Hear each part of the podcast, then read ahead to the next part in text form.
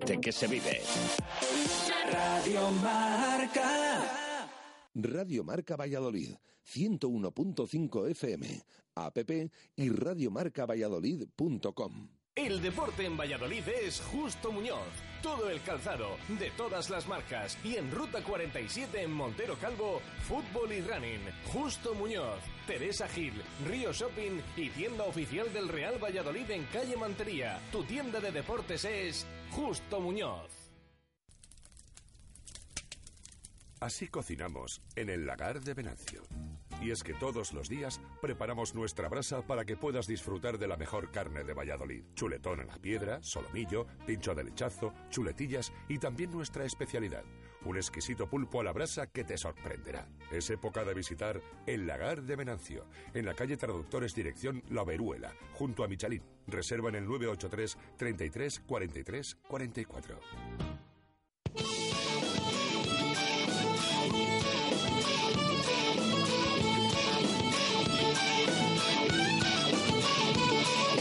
Por ser de Valladolid, soy un celta corto. Por ser de Valladolid, Pucela no es poco. Por ser de Valladolid, deporte en mis venas. Por ser de Valladolid, no hay años sin penas. Por ser de Valladolid, pingüino en invierno. Por ser de Valladolid, voy al Pepe Rojo. Por ser de Valladolid, balonmano es huerta. Por ser de Valladolid, el frío no es problema. Por ser de Valladolid, Lalo es leyenda. Por ser de Valladolid, blanco y violeta. Por ser de Valladolid, agua pucela. Los miércoles, directo Marca Valladolid desde el lagar de Venancio. Radio Marca Valladolid.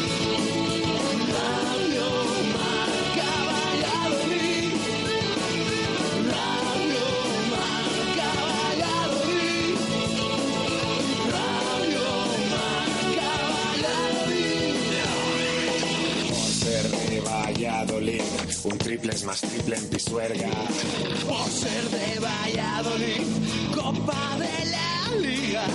Por ser de Valladolid, soy del chami del quesos.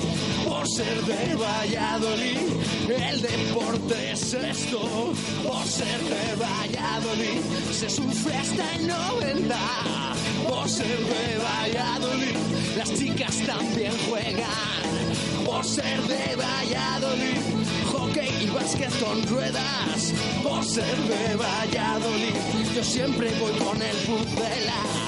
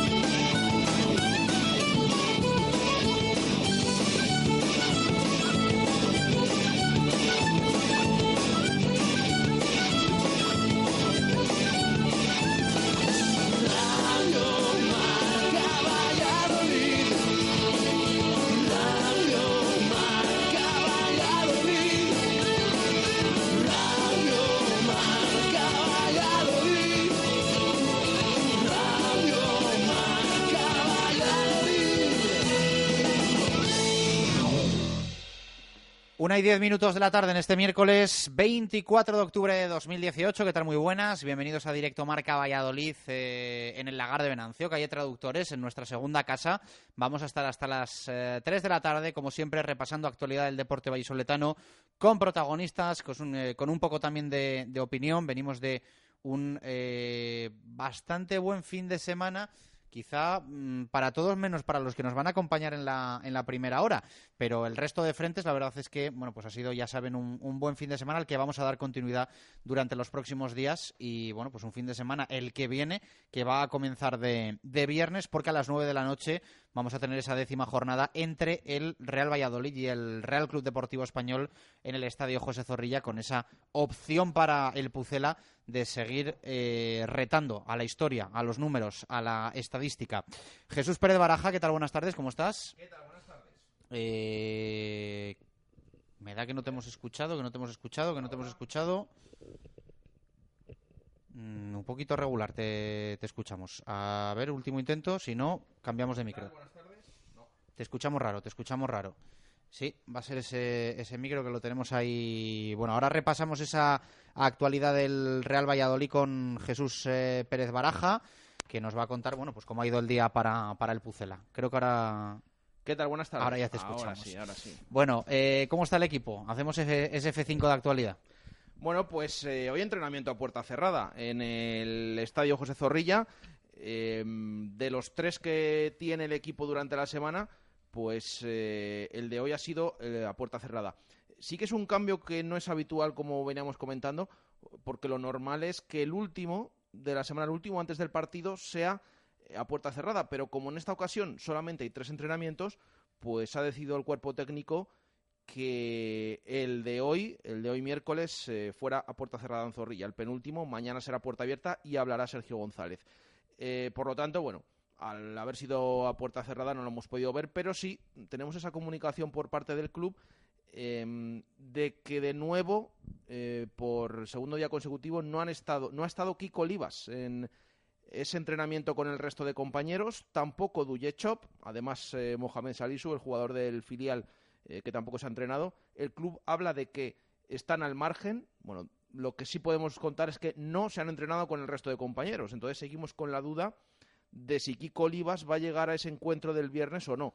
La buena noticia es que están plenamente incorporados. No solo vimos en el día de ayer ya entrenarse con los suplentes, sino que están eh, incorporados y son alta para el viernes, tanto Keko como Óscar Plano. Yo creo que es eh, la buena noticia, buenísima noticia, pero mientras tanto seguimos pendientes de Kiko Olivas porque ni siquiera el propio Borja Fernández, al que se le ha preguntado en sala de prensa si esta mañana en ese entrenamiento ha entrenado como central, no lo ha querido comentar, pero lo Anda. cierto es que Kiko Olivas no ha estado entrenando con sus compañeros, entonces, bueno, puede tener ahí esa opción de poner a Borja Fernández, pero de momento no está descartado Kiko Olivas, pero falta un entrenamiento y no ha estado con el resto del grupo.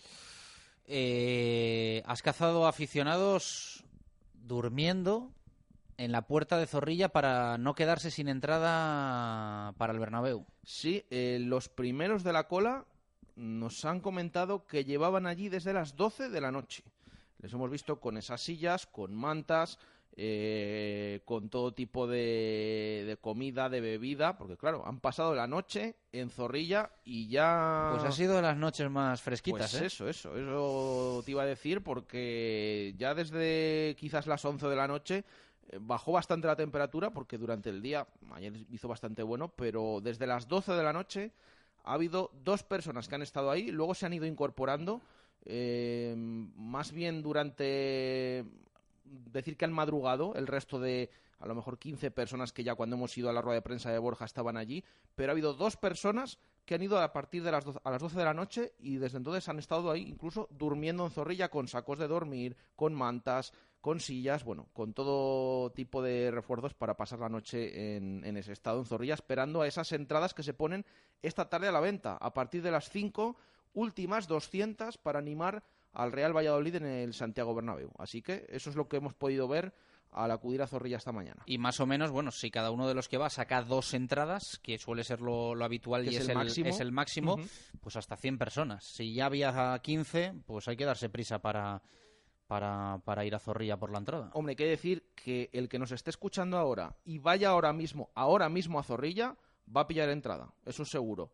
Pero como se espere un poquito más o diga, bueno, es que abren a las 5, si a lo mejor al final del programa, a las 3 de la tarde, ya es demasiado tarde y Sí, ya hay esas 100 muy personas en la cola. sí, sí. Pero ahora mismo que venimos ahora mismo de Zorrilla, si acuden a, a esa cola, ahora mismo a estas horas van a conseguir entrada. Eso es lo que les podemos decir. Bueno, pues estaríamos hablando de 1.270 entradas vendidas para estar en el Bernabéu. Este sábado no, el, siguiente. siguiente. Recordamos que esta décima jornada es frente al Español de viernes y la undécima frente al Real Madrid eh, de sábado.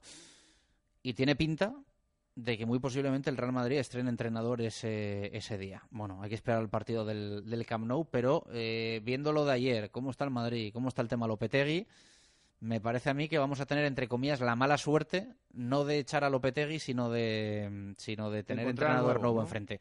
Aunque bueno, tampoco descartemos Nunca lo, sabe. tampoco descartemos lo, lo primero, que bueno, oye, pues imagínate, empatan en el Camp Nou, no saltan las alarmas, le aguantan hasta el sábado y le metemos mano al Madrid y nos cargamos a Lopetegui. Oye, el Real Valladolid es muy de, de estas De cosas. echar que- entrenadores, lleva dos años que vamos. que sí, sí, lleva años incluso en segunda división en los últimos que también ha ocurrido. El De último, Leo Franco. Claro, esta temporada el, el del Huesca, Leo Franco. eh, vamos a ver, está claro que ayer Lopetegui salvó, entre comillas, ese match ball. mm, Si es que todavía tiene match ball y no está decidido tomar esa decisión de que va a ser destituido. Pero desde luego ayer ganó el Madrid eh, muy apurado ante un equipo como el Victoria Pilsen, el equipo eh, checo en Champions. Va a llegar, confirmado ayer por Butragueño, al partido del domingo, a ese encuentro en el Camp contra el Barça. A partir de ahí ya veremos lo que pasa y quién se sienta en el Bernabéu para enfrentarse al Real Valladolid. Te veo muy puesto en la actualidad del Real Madrid, nunca dejarás de, de sorprenderme. Una y 17, hacemos una pausa y primera hora dedicada al eh, Recoletas Atlético Valladolid con su presidente Mario Arranz y por supuesto con Marco Antonio Méndez. A la vuelta en dos minutos, desde aquí, desde el Lagar de Venancio. Radio Marca Valladolid, 101.5 FM, app y radiomarcavalladolid.com. ¿Tienes una casa nueva o vas a reformar la tuya? En Rodríguez Palomares puedes encontrar todo lo que necesitas. Tu salón, dormitorio, sofá, cocina, baño, dos plantas de exposición en la calle Nicolás Salmerón 9. Rodríguez Palomares, tu centro del mueble en el centro de Valladolid. Dicen que Lexus tiene la gama de híbridos más amplia, con 10 modelos, uno de 7 plazas, que más de 30.000 personas ya conducen uno, y dicen que es solo el comienzo. Gama Lexus 100% híbrido. Lexus. Experience Amazing. Más información en lexusauto.es. Descúbrelo en Lexus Valladolid, carretera Danero Gijón, kilómetro 194, Zaratán. Los productos del mar son necesarios para una dieta sana e ideales para la elaboración de los platos más suculentos en la cocina. Y en pescados y mariscos La Alondra lo sabemos. Por eso, en La Alondra encontrará los frutos del mar más frescos. La Alondra, calle Estadio 3, Amadeo Arias 7, en Parquesol, puesto 36 del Mercado del Val. Y ahora también en Don Sancho 7. Pescados y mariscos La Alondra, de la lonja a su mesa. Porque el mantenimiento de tu coche es importante y porque el precio también lo es, nadie frena a Talleres Oil Express. Cambio de aceite más filtro, más revisión completa, más rellenado de niveles, más reseteo de luz de servicio, 36 euros. Además, cambia con nosotros neumáticos, pastillas o baterías a precios imbatibles. Talleres Oil Express, en Valladolid, en calle Olmedo 40. Talleres Oil Express, mantenimiento de tu vehículo al mejor precio. Autonieto, concesionario Ford desde 1987, pone a tu alcance toda la gama de turismos, todoterrenos y vehículos comerciales Ford. Con la experiencia de 30 años dedicados a Ford, tenemos el mejor servicio postventa, los técnicos más cualificados y el almacén de recambios y el taller más grande de Valladolid. Autonieto, mejora tu experiencia Ford. Autonieto, Avenida de Burgos 27, Valladolid. Radio Marca Valladolid, 101.5 FM, app y radiomarcavalladolid.com. Los miércoles, directo Marca Valladolid desde el Lagar de Venancio. Una y 20 minutos de la tarde, aquí seguimos en el lagar y vamos a estar hasta las 3. Luego sonido de Borja, actualidad del Real Valladolid, un poquito de tertulia en estos buenísimos tiempos que corren por el estadio José Zorrilla, con la gente ilusionada también con el equipo y con ese viaje al Bernabéu para no esta sino la siguiente jornada. Pero también le queremos dedicar minutos, como no al balonmano, y al Atlético Valladolid. Y nos acompaña Mario Arranz, el presidente del Atlético Valladolid. Mario, ¿qué tal? Buenas tardes, ¿cómo estás? Buenas tardes, Chus. Marco, ¿qué tal? Muy buenas, ¿cómo estás? Buenas y marcadas tardes, muy bien. Bueno, pues aquí tenemos a Mario, que fueron los que nos fallaron el fin de semana pasado y no contábamos con ello, ¿eh? Hubiese sido un fin de semana tremendo. Yo pensaba que había que hacer eh, valer de forma concreta y precisa el factor campo ante un equipo que venía como de menor entidad hasta este preciso instante de la competición en la Liga Sobal. Pero luego se torcieron las cosas porque no siempre salen las cosas como uno pretende. Un horroroso, ya lo decíamos ayer, mal primer tiempo, anteayer, mejor dicho, ya lo decíamos, un mal, malísimo primeros 20, 22 minutos de la primera parte, que yo creo que fueron aunque luego se reaccionó y se logró empatar y ponerse uno por arriba, fueron desde luego una losa pesada porque las facultades físicas de los jugadores, aunque sean jóvenes, también cuentan a lo largo de 60 minutos. Y luego, para rematar la faena y cuando parecía que había grandes posibilidades, por lo menos de victoria, pues llegó un señor de 46 años, luego habláis de las edades de algunos de las que tenemos, pero que seguimos estando en plena forma. Se llama José Jaumbrados y todo el mundo le conoce efectivamente por sus vicisitudes con la selección española, con el Ciudad Real, por ejemplo, y ahora con el Guadalajara. Mario, el arranque ha sido bueno, nadie lo pone en duda, pero quizá esos dos puntos del otro día, no sé si se contaba con ellos. Bueno, es un, eh, hay sensaciones encontradas ahí, ¿no? Porque realmente sabíamos que los, los primeros partidos eh, iban a ser difíciles, los cuatro primeros partidos, pero eh, y nos iba a costar sacar puntos, pero la segunda parte, esa segunda parte, esos dos partidos posteriores en Santander y, aquí en Valladolid con Guadalajara, pues eran partidos entre los que contábamos que, teníamos posibilidades de, de poder sumar, ¿no?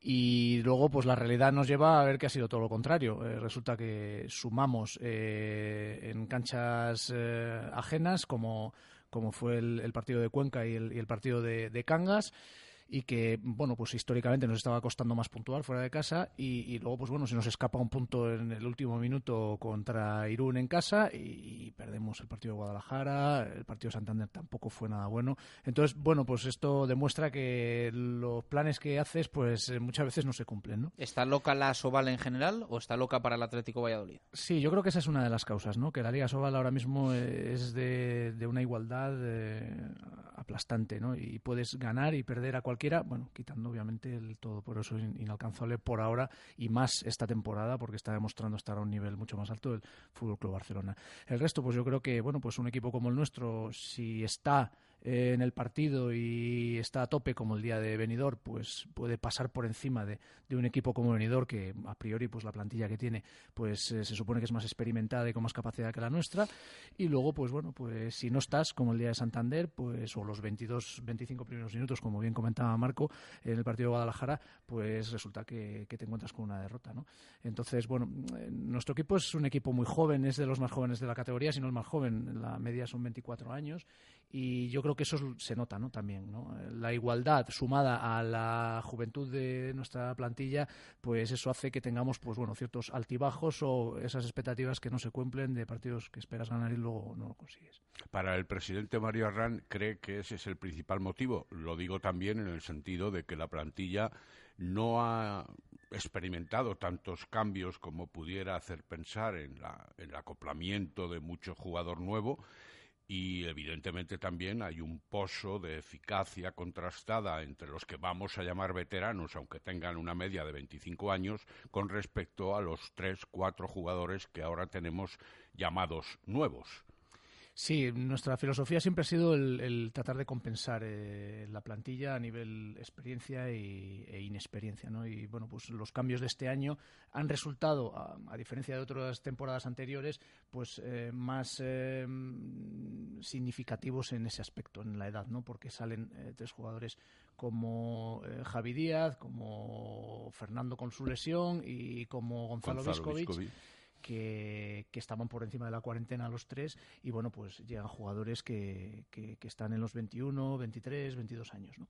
Entonces eso nos hace bajar mucho la media de la, de la plantilla. Pero como tú bien dices, eh, sigue habiendo una eh, sigue estando compensado el ámbito de la experiencia, porque bueno, pues eh, ahora mismo ya solo hay dos jugadores, eh, bueno, tres en este caso, porque están Turrado y Roberto Pérez en, de la década de los 80 y, y Diego Camino del- de la de los 70. Entonces, pero el resto, eh, jugadores de la década de los 90 que, mm, que incluso son del 94, eh, pues eh, hay, hay una gran cantidad de ellos que es la- el que marca la media, el, el año 94, los 24 años, ¿no? Hasta el 2018, que, que tienen ya cuatro o cinco años de experiencia en Asobal. Eso, pues, es mucho, ¿no? Es mucho para, para esta categoría y según está la Asobal. Entonces, bueno, pues una plantilla joven, pero eh, con experiencia. Lo que pasa que, bueno, pues esa juventud a veces, aunque tengas eh, ya cuatro o cinco temporadas de experiencia en la Asobal, pues a veces, pues, pues bueno, pues te lleva a estas cosillas, ¿no? Yo sé que es difícil para un presidente poder hablar de la parcela estrictamente deportiva, pero Mario Arranz sabe de balonmano, porque no en balde ha jugado y por lo menos concibe determinados movimientos en la cancha. ¿Cree que el juego del equipo eh, está en la línea que se debiera pensar? Sí, es el juego que siempre nos ha gustado en Valladolid, ¿no? Un, un juego pues muy dinámico, muy atractivo, eh, con muchos goles por partido. Eh, de hecho, somos el segundo equipo máximo goleador, eh, por debajo únicamente, obviamente, del, del inalcanzable Fútbol Club Barcelona, como hablábamos antes, y por encima de, de equipos tradicionalmente muy goleadores, como pueden ser Logroño, Granollers, Cuenca. Entonces, bueno, pues eh, creo que estamos practicando en ataque el balonmano eh, vistoso, rápido, de continuidad que, que queremos poner en marcha o que siempre hemos querido eh, en, la, en la afición vallesoletana, sin meternos en la parcela deportiva, porque yo nunca le diría al cuerpo técnico cómo tiene que, que jugar y de qué manera, ¿no? Pero sí es cierto que la parte negativa está en que la defensa pues no está funcionando al nivel que, que nosotros queríamos, al menos a nivel de regularidad. Tenemos partidos como el de venidor de 20 goles y tenemos partidos como el de Santander que nos meten 33. Entonces, un equipo pues que se supone que, tiene que estar por debajo de nuestro nivel de rendimiento. Entonces, bueno, pues eh, es ahí un poco donde creo que hay que mejorar en la parte defensiva. Hay dos puntos que sí podemos comentar, sin entrar en la parcela técnica eh, de David Pisonero, ni muchísimo menos, que son el riesgo que supone una defensa 5-1, que en su día podrá dar notables rendimientos, pero que en este momento todavía está cogida en cierta medida con pinzas, vamos a decirlo así para que nuestros oyentes lo entiendan claramente, y hay otra faceta que a mí tampoco me termina de convencer, y no es crítica, o sí constructiva. Eh, la primera línea en ataque no termina de cuajar en la posibilidad de lanzamientos y de ejecutoria que podríamos pensar y que nos han brindado en otras oportunidades. Estoy de acuerdo contigo, pero bueno, por empezar por la primera reflexión, la de la defensa, eh, creo que lo importante es tener opciones. Eh, hay muchos eh, equipos en Asobal que o defienden 6-0 o, no tienen otra herramienta, ¿no? Y creo que nuestra virtud es el, el poder emplear un, un 5-1, además un 5-1 con una vertiente de que los cinco de atrás estén muy cerrados o incluso que los dos laterales, los dos que defienden en la posición 2, puedan incluso hacer subidas. Salgan a intimidar. Efectivamente. El, el 6-0 nuestro, además, es un 6-0 que, que, que, bueno, pues ha demostrado que puede funcionar, eh, puede funcionar bien, eh, también jugando con esos impares que hacen los, los doses, ¿no? Entonces, bueno, creo que tenemos opciones y esa es la parte positiva. La parte negativa, como tú bien decías, de nuestro ataque, a pesar de que es un ataque vistoso, rápido, con continuidad y que está marcando muchos goles, es que nos falta eh, lanzamiento, nos sigue faltando lanzamiento. Claro, si ya tuviéramos eso, pues mm, en vez de 207 goles que llevamos, pues lo mismo estábamos hablando de, cosas diferentes, ¿no? Pero es cierto que es un, es un déficit. Y bueno, yo sé que el cuerpo técnico está trabajando mucho con, bueno, pues sobre todo con, los dos lanzadores, con, Víctor y con Héctor, pues que le está costando un poquito más coger la sistemática de juego, las coordinaciones y, y ese pelín de confianza que tiene que tener, pues para mm, sacar a pasear su brazo, pues como hace Rubén, que al final, bueno, pues eh, son dos jugadores que tienen una potencia de lanzamiento brutal y, y- lo que tienen que hacer es eh, pensar en que hay que lanzar a portería, porque si no, no marcamos goles, ¿no? Entonces, bueno, se está trabajando con ellos y esperamos pues que den mejor rendimiento. En el caso de Víctor, a nivel particular, creo que eh, las- el número de temporadas que lleva ya compaginando eh, balonmano playa y balonmano pista, que ya son tres o cuatro, pues le hace pasar eh, un pequeño bache de- en esta primera parte de la Sí, porque temporada. la ¿no? playa se juega inmediatamente en la fase de pretemporada, digamos, y en, la- y en el principio de la terminaron temporada. el terminaron el, el campeonato del mundo en, en Kazán eh, tres días antes de comenzar la pretemporada entonces bueno pues eh, yo creo que ya son tres o cuatro años los que lleva participando a ese gran nivel porque está no, hablamos de la selección nacional absoluta de balonmano playa y que luego pues eh, yo creo que a nivel personal está perjudicando un poco en ese arranque de temporada hasta que bueno vuelve a coger un poco ese punto de, de, forma y que bueno luego cuando lo coge pues genial no ese, ese es un poco yo creo que el problema del lateral izquierdo en este caso. Luego vamos a hablar que nadie es eh, impaciente del partidazo que hay el domingo por la tarde y del cual, eh, Mario Arran, tú eres un alma mater eh, principal en la posibilidad de que Valladolid tenga ese encuentro de campanillas. Pero sigamos con el club para no romper la armonía de lo que veníamos comentando. Eh, ¿La masa social ha respondido como querías o todavía está corta? Mm, tengo que serte sincero y, sí, mm, está corta, está corta. Yo pensé que, que íbamos a tener algo más de apoyo, ¿no? Eh, hay que ser consecuentes y, hombre, la temporada del ascenso pues fue nuestro pico de, abonados con casi 2.000, nos faltaron 21 en 1979 y, bueno, pues es cierto que generas ilusión, generas expectativas. Eh, creo que el rendimiento de esa temporada fue mm, extraordinario. Un equipo recién ascendido, con muchos jugadores que ni habían eh, desempeñado en, en Asobal, eh, se planta octavo. Bueno, en ese caso fue, fue noveno. Noveno. Noveno de la, de la competición. Pues bueno, creo que además mm, ganando en casa casi todos los partidos, quitando, quitando Barcelona de Mar y, y el primero de Puente Genil, que fue un accidente, yo creo también. Entonces, bueno, pues, pues yo consideraba que la afición de Valladolid debería de haber estado satisfecha, ¿no? Por, por ese debut, un debut que al menos aquí en Huerta del Rey, que es lo que se está viendo, lo que estaban viendo, pues, pues, pues había sido muy adecuado. Y bueno, pues no fue así. El año pasado perdimos 150 abonados, ¿no? El año pasado repetimos un poco rendimiento, eh, eh, bueno, el año, al año siguiente eh, quedamos, quedamos novenos. El primer año fue el que quedamos octavos, correcto, y nos, nos libramos de, un, de, de- De la Copa, de la- Eso la es. segunda del. Eso es, efectivamente. Entonces, bueno, el año pasado quedamos novenos, repitiendo casi trayectoria con la misma puntuación y, y- y, bueno, pues quizá aquí en casa tuvimos algo de menos rendimiento, pero sacamos mejor fuera. Pero bueno, fuimos un- uno de los equipos que, que en casa además pues, pues dimos espectáculo, ¿no? Porque muchos partidos fueron empate o ganar por uno, re- grandes remontadas. Entonces, yo pensaba que la gente se lo estaba pasando bien y, y que nos y que nos seguirían eh, dando su apoyo. Y bueno, pues nos hemos encontrado No, con si que divertirse se divierten. Ahora veremos el pro o el contra de por qué nos sube la masa. Efectivamente, y bueno, pues eh, em, eh, nosotros vamos a, a- una vez que pase todo esto del partido de España, que estamos todos bastante leos, vamos a hacer una encuesta a los abonados que no nos dieron su apoyo de la primera a la segunda temporada de Sobal y que no han renovado su apoyo tampoco de los de la ter- segunda a la tercera, ¿no? Bueno, pues ¿Que son por- cuántos? Porque nos has dicho otros 100, 150. por ahora otros 100. y ahora 100. 250 números redondos. de todas formas, yo sé que no te va a tranquilizar, pero es sentir general en todos los equipos de Valladolid, menos el fútbol. Claro. Correcto. Y la sensación que tenemos es que el fútbol se ha devorado al, Lo sabemos. al- al resto de equipos. 10.000 Sin- más sin mala al fútbol. intención, sin mala intención, que además era un poco, lo hablábamos la semana pasada con Paco García, los que no se van a gastar la pasta en el fútbol porque les sale el carne gratis, que vayan al básquet, al balonmano o al rugby, ese efecto no ha sucedido y se ve menos gente. En Pepe Rojo se ve menos gente. Eh, bueno, en Pisuerga, ahí, ahí, pero esperaban también un poquito más. En el balonmano también se esperaba más. Así que yo creo que la fiebre del fútbol, sin mala intención, insisto, por parte del Real Valladolid, se ha comido un poco al resto de equipos de la ciudad. Es que encima, eh, yo creo que incluso lo hemos hablado también, es que se está viendo más gente incluso viendo al segundo equipo del, Al del Real. Valladolid.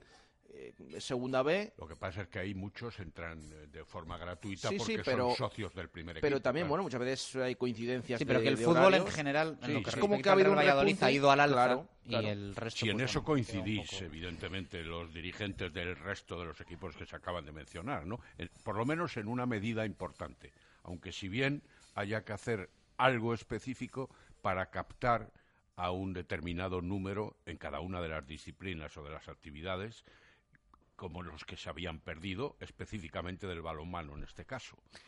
Mm, algo tendrá que haber eh, por, por, parte del fútbol, está claro, pero mm, yo no sé el, grado de, de, afección que puede tener a nuestra afición, porque es una afición muy de balonmano de toda la vida. Nuestra afición es de mediana edad, eh, la media es mediana edad, de toda la vida del balonmano. Claro, viene con la trayectoria del, del balonmano Valladolid anterior. Eh, tenemos ahora pues 1.700 y pico abonados y, es que tenemos 100, más de 100, ciento y pico nuevos, 110 creo que son nuevos. Eh, entonces también ha venido gente nueva, nueva, respecto a la temporada pasada. Ojo, lo que no sé es cuántos de esos son de la primera temporada de Sobal o de temporadas anteriores de Plata, ¿no?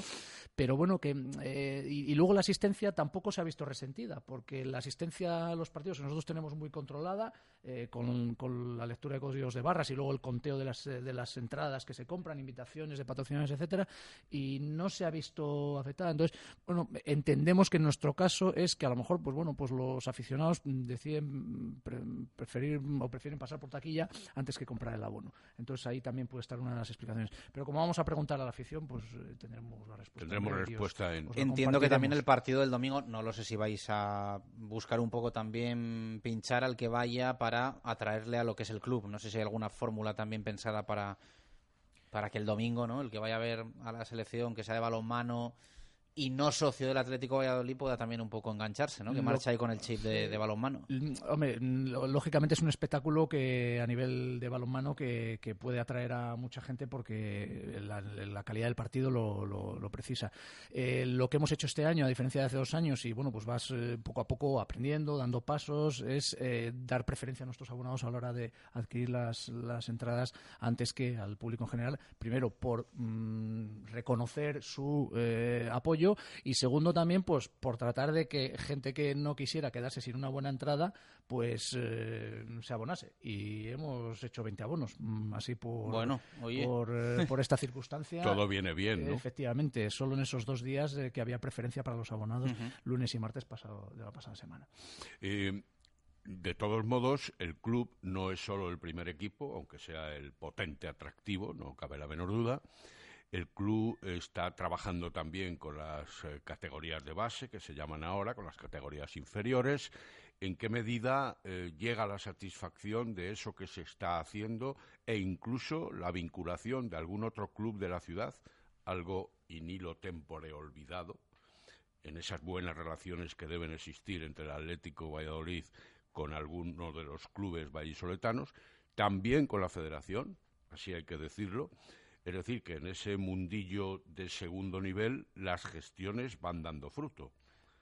La clave la has dado tú, Marco. El, club tiene un club deportivo tiene que ser un club deportivo, no un primer equipo. Y quizá a lo mejor estábamos acostumbrados que en el pasado eso no era así. Había un primer equipo y el resto pues eran pues cosas que estaban ahí pues eh, porque había que tenerlas. En este caso no, nosotros estamos concienciados de que hay que tener una estructura de categorías inferiores eh, que sea lo mejor posible y, bueno es cierto que llevamos solo cinco años de andadura cuatro años con las categorías de base y es muy difícil ver resultados eh, y sobre todo hacer las cosas bien en ese tan poco tiempo no porque las grandes canteras de España Granollers Carabanchel San Sebastián de los Reyes eh, Anaitasuna pues son canteras pues que vienen consolidadas desde hace muchos años. Entonces bueno ahí es donde queremos llegar pero bueno hay que empezar a trabajar. Tenemos mucho mucho margen de mejora en ese ámbito, en el ámbito de la cantera. Pero lo que sí que queríamos era eh, tender puentes y, establecer lazos con los clubes de, la capital y la provincia y sobre todo con la federación, que al final, pues bueno, está ahí para ayudar a los clubes, y también merezca la pena reconocer la labor que está haciendo ahora mismo su presidente y toda la junta directiva, eh, porque creo que están trabajando mucho y bien por, por el balonmano de Castilla y León y lo que nos toca, pues nos tienen a su disposición para lo que sea, porque siempre están con, con voluntad de, de colaborar. Y en cuanto a clubes, pues bueno, siempre hemos estado desde el primer año intentando de acercarnos.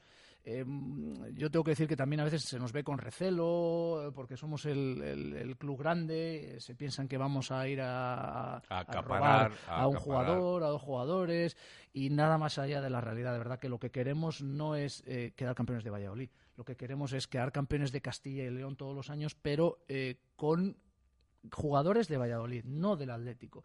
Y de ahí un poco el, vínculo que hemos establecido con el Club Almano de Delicias, que está trabajando muy bien en categorías de base desde hace muchos años, con la voluntad de eso, de que quedemos campeones de, Castilla y León siempre un equipo de Valladolid, sea el suyo, sea el nuestro, y que podamos llegar a una fase final como ya hicieron los juveniles nuestros del Campeonato de España en, en la temporada pasada.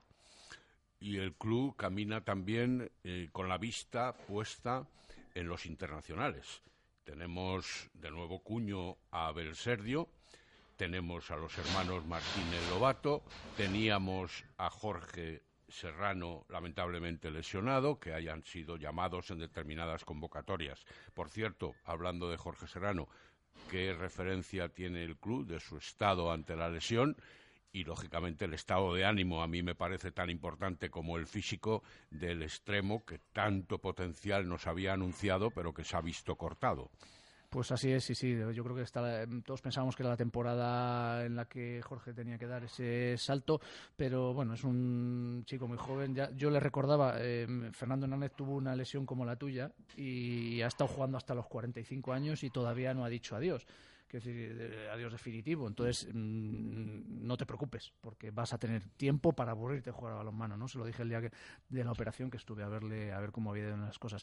El cuerpo médico está encantado de cómo han salido las cosas, las pruebas que han hecho hasta ahora eh, son todas muy satisfactorias, él está muy motivado, ha estado 15 días en, en su casa en Madrid, eh, porque son los primeros 15 días, pues tiene que tener un reposo máximo, y el sábado vino a ver a sus compañeros a Huerta del Rey, ya se ha quedado aquí en el, en el piso en el que se aloja, y está entrando ya en, la dinámica de, trabajo, de recuperación eh, que le han puesto eh, el cuerpo médico y bueno, con los pies en el suelo, con calma, tenemos que ser todos sosegados porque esas lesiones son eh, muy importantes y pueden ser muy crueles con una recaída, con lo cual, bueno, pues él también está eh, pendiente de, seguir los pasos que les van, le van marcando y, sabe que va a tener mucho tiempo de, seguir jugando a esto. Hace no mucho tiempo yo titulé en una ocasión La maldición de los extremos de Jorge Serrano. Pasamos a Fernando Hernández o de Fernando Hernández pasamos a Jorge Serrano. Y le ha fastidiado, por no decir otra palabra, otro vocablo, la ausencia de Fernando Hernández? Hombre, pues eh, Fernando era una pieza, bueno, pues eh, clave dentro de, nuestro club, eh, un jugador reconocido a nivel a nivel nacional y, mundial y que aportaba mucho en, todos los ámbitos pero bueno, pues que bueno, pues, eh, nosotros sabíamos que tarde o temprano, o bien porque mm, sucedía lo que ha sucedido, o bien porque se le acabara la gasolina a Fernando, él ya dijera que no podía continuar, o, cualquier circunstancia de estas, pues eh, no podríamos contar con él. Entonces nosotros ya de hecho por eso incorporamos a Jorge hace, hace ya tres años con esa voluntad. Y bueno, pues eh, obviamente esto es un traspiés, eh, pero mm, mira, no hay mal que por bien no venga, hay que ver la botella siempre medio llena. Eh, tenemos ahí a Miguel Martínez Lobato, que, que está ya con la selección. La ventaja de tener zurdos, ¿no? Eso es, eso es. Y, bueno, y hemos incorporado a, a Manu, un chaval muy joven también, que tiene mucha capacidad también para desarrollar su carrera deportiva aquí. Y bueno, pues son los que están ahora mismo desempeñando bueno, con una nota yo creo que bastante aceptable en, las funciones que se les ha requerido en ese, en ese extremo, ¿no? Entonces todos podemos pensar, pues si estuviera Jorge nos iría mejor o peor. Bueno, pues que Jorge no está. Y mira, pues a lo mejor Miguel así tiene más minutos, Manu tiene más minutos y pueden seguir mejorando. Bueno, hay alguna mala noticia, pero también alguna buena, ¿no? Como lo de Abel Serdio. Correcto, pues eh, sí, yo creo que Abel ya venía apuntando a esas cotas desde hacía tiempo, le faltaba quizás eh, ser un poco más regular y, y, sobre todo aportar en defensa. Eh, este año ha dado ese paso adelante y bueno, yo creo que Jordi lo ha tenido en cuenta y aunque tiene mucha competencia en esa posición para poder llegar a. Pero son diferentes las tipologías de los pivotes, sí, correcto, correcto. En la selección española. Y, bueno, pues él tiene que. está muy motivado en, en seguir trabajando para, para poder eh, llegar a fases finales de campeonatos de España o campeonatos de Europa. Aquí a veces somos excesivamente pesimistas. Ayer, por ejemplo, mm, en el Real Valladolid parece como que, que nos ponemos nerviosos por cualquier cosa y mira que las cosas van bien. Y decimos, jolín, igual esta temporada nos sale cara y nos levantan a medio equipo por eso de que lo haces bien. Os puede pasar también un poco a vosotros, ¿no? Con, que os ha pasado ya, pero... Ese es el riesgo, Seguir pasando, que al final hagas una temporada de permanencia holgada. Jugadores que destacan y que al final, pues se Pues, van a otros eh, equipos bueno, porque hay más cena. Eh, Como decía antes, hay que ver la botella medio llena. Si se van porque lo han hecho bien, es porque nos han dejado en buen lugar, ¿no? Y, y- y aquí lo han hecho bien. Eh, siempre estamos eh, con, con esa visión y tratamos siempre de incorporar a un segundo espada en cada uno de los puestos para mm, poder cubrir posibles salidas, obviamente. Pero nosotros somos un club que no puede retener a nivel económico a los jugadores solo por ese motivo. Hablando de la selección, hoy digamos que debuta con los colores de los hispanos. A ver, Sergio, debuta con los colores de los hispanos absolutos, porque él en las categorías inferiores ya ha tenido un buen ranking. Eh, tenemos a Gastón Muriño también, por cierto, el otro pivote llamado por eh, eh, Manolo Cadenas por Argentina. Eh, ¿Cómo veías en estas últimas horas pasadas a, a ver, Sergio, ante esa llamada potente de, de Jordi Rivera? A- Abel, además, es que es, es, es muy buen chaval y es eh, muy abierto y te dice las cosas como son y bueno, y estaba motivado, pero bueno, se le notaba con esos nervios, ¿no? Obviamente el haber desempeñado en la juvenil, en la junior y haber hecho campeonatos de Europa y del mundo en esas categorías no tiene nada que ver con debutar encima en el Malmo Arena En Suecia. en Suecia con 13.000 espectadores, que no sé la entrada que tendrá finalmente, pero que es un, un pedazo de pabellón, eh, con la camiseta de la absoluta, ¿no? Y, y, bueno, pues acompañado de jugadores ya con una carrera contrastadísima, ¿no? Pero bueno, aparte de esos nervios, él iba con muchas ganas y, bueno, creo que, está, muy motivado para ello y tiene además una motivación extra que es el que el segundo partido, pues bueno, se va a encontrar ya mucho más cómodo porque va a estar en, en su vestuario, va a estar en su cancha, va a estar con su gente y sabe que va a tener un apoyo incondicional. Para quienes nos escuchan, digamos que el Suecia-España de categoría absoluta, que se juega esta tarde en Malmo, como tú muy dices, a las siete y media de la tarde, se va a poder ver por televisión, creo recordar, y eh, forma parte con otro partido entre Noruega y Austria de los cuatro equipos que forman este grupo de la EHF Cup, la Copa de la IHF, una eh, competición creada ahora mismo, podemos decir, y que permite efectivamente a España venir a Valladolid para enfrentarse con el otro equipo, es decir, con Noruega en este caso. Eh, ya decíamos al principio que Mario Arran ha querido captar ese partido eh, para Valladolid de la selección española. Mm, ¿Cómo te lo planteaste? ¿Por qué lo has hecho? ¿Y qué eh, dificultades pueden estar en esa gestión del partido aquí del domingo? ¿O puedes tener a posteriori también? Porque claro, habrá que cubrir presupuestos. Un poco el tema. Efectivamente, al final, bueno, si salen mal las cosas, asumiré la responsabilidad 100%. Si salen bien, pues la compartiremos entre todos, porque, bueno, creo que esa es la filosofía de este club, ¿no? Eh, la vertiente era doble, una, promocionar y fomentar el balonmano. Creo que el evento que hemos conseguido traer a Valladolid es un evento de un calado trascendental importantísimo. Estamos hablando de campeón de Europa contra subcampeón del mundo Eso es. y en una competición oficial, no olvidemos, y eh, de un deporte no minoritario, con todo el respeto a los deportes minoritarios. Pero es que un evento de estas características eh, no se ha vivido en esta ciudad desde hace mucho. Dos Mm, años con Bosnia. Sí, pero, pero no era la misma. Ya, no era Nosotros la veníamos misma de caer eliminados en el preolímpico y Bosnia era una mm, selección con todos mis respetos Menor, de segunda menor. categoría. Correcto. Pero es que la, la entidad de este, de este evento pues es máxima, ¿no? Y no la hemos tenido en Valladolid hasta ahora y lo mismo no la volvemos a tener en muchos años. Entonces, bueno, pues de ahí el que yo me volcase personalmente para traerlo aquí. Y bueno, pues eso obviamente pues tiene una contrapartida económica porque ahora la selección es campeona de Europa y cuesta traerla aquí. Además de los gastos que hay que cubrir de todo el evento, pues tienes que pagar un canon. Entonces, bueno, pues eh, de ahí pues que un poco pues las entradas obviamente no hayan sido tan baratas como la otra vez y nos esté costando un pelín más llenar el pabellón y bueno, pues eh, yo confío en que al final las cuentas que eran las que habíamos hecho pues pues salgan adelante y al menos en esa segunda vertiente, la, la segunda voluntad de traer el partido aquí, que era que dejase algo en las arcas del club para su funcionamiento diario y para ir mejorando cada temporada, pues al menos no nos eh, deje números rojos y nos deje algo de, de dinero. A ver, para entendernos, hay que cubrir un presupuesto del que forma parte un canon a abonar a la Federación Española, que es muy fácil conceder las cosas cuando tú ya te vas a llevar el dinerito liberado y en el bolsillito. Aclara, Mario, ¿cuánto es el canon?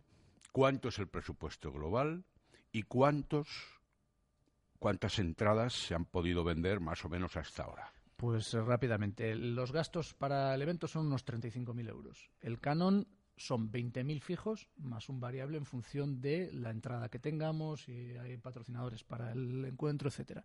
Pero es cual- 35 más ventas o los Correcto. 20 están en los 35. 55.000, entre 55.000 y 70.000 euros, eh, si se cumplen las variables, sería el coste del evento.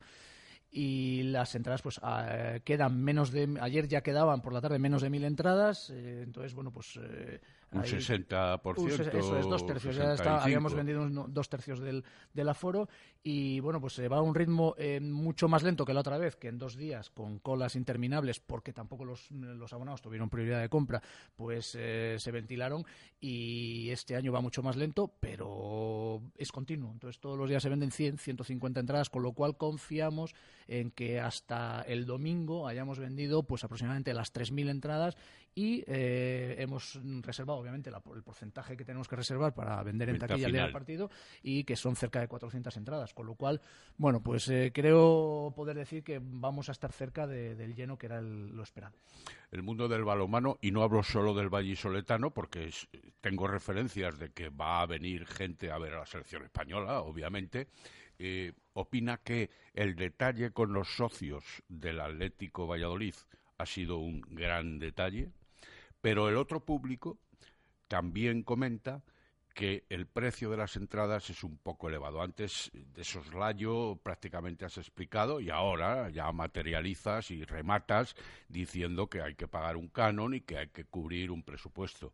Eh, no se podía hacer de otra manera, tal vez. Eso es, por eso es importante que nos deis la oportunidad de explicarlo, porque creo que hay que explicarlo. O sea, no es un precio que se nos antoje, pues vamos a poner eso. Pero bueno, mm, es un precio de mercado absolutamente. O sea, estamos hablando de un evento deportivo de, un- de una importancia muy singular. Es, eh, repito, subcampeón del mundo y campeón de Europa.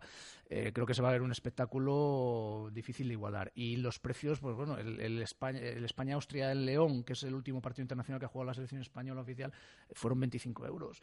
Eh, Y aquí son Aquí 18. son 18. Nosotros en nuestros partidos, eh, cuando viene el Barcelona y el además, los equipos importantes, cobramos también 18 euros. Y esto está muy por encima que un partido de Asobal, por mucho que venga el Barcelona, venga el Ademar. Estamos Ujú. viendo a, a- a- a líderes mundiales, ¿no? Entonces, entonces, bueno, yo, a mi modo de ver, y más cuando comparas, como estábamos hablando antes al principio de- del fútbol, pues creo que 18 euros eh, adulto, 12 menor de edad, por ver a por ver un, eh, un España-Noruega, a mi modo de ver, no es caro. Aunque, bueno, España asumo- campeona de Europa, Noruega subcampeona del mundo. asumo las posi- pero si no no habría sido posible es decir si ponemos 10 y 5 como fue en el España-Bosnia no habría sido posible traer aquí este evento Bueno, pues ha quedado claro, no, clarísimo. Mario, gracias por la visita, que haya más esta temporada y que sea para contar buenas noticias. encantado como siempre estar con vosotros Hacemos una parada aquí en el lagar de Venancio, ocho minutos para llegar a las dos en punto de la tarde. A la vuelta nos volcamos ya con el fútbol. Sonido de Borja Fernández y tertulia hasta las tres. Directo Marca Valladolid en Radio Marca desde el lagar. Radio Marca Valladolid, 101.5 FM, app y radiomarcavalladolid.com. Así cocinamos en el lagar de Venancio.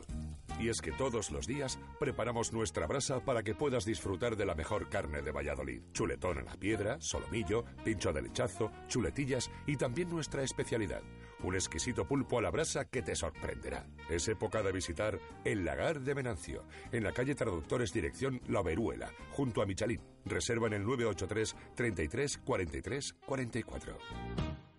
Ay, no recuerdo si cerré el coche. Pues si tuvieses la nueva Ford Transit Connect podrías cerrarlo desde tu móvil. ¿Qué dices? Sí, además puedes monitorizarlo a distancia y cuenta con conexión Wi-Fi. Anda, pero si tu móvil se queda sin batería... También tiene cargador inalámbrico para el móvil. Haz crecer tu reputación con la nueva Ford Transit Connect. Ford, número uno en vehículos comerciales en Europa. Descubre más en Ford.es. Ford Autoford, tu nuevo concesionario Ford para Valladolid y provincia, en carretera Danero Gijón, kilómetro 194-700 junto a Zaratán. En Venador somos especialistas en la instalación y mantenimiento de puertas automáticas. Más de 20 años de experiencia en el sector y más de 5.000 clientes avalan la profesionalidad y entrega de un equipo de grandes profesionales. En Venador trabajamos con las marcas más prestigiosas del sector, calidad y durabilidad aseguradas. Especialistas en automatismos, barreras, puertas de garaje seccionales y puertas metálicas.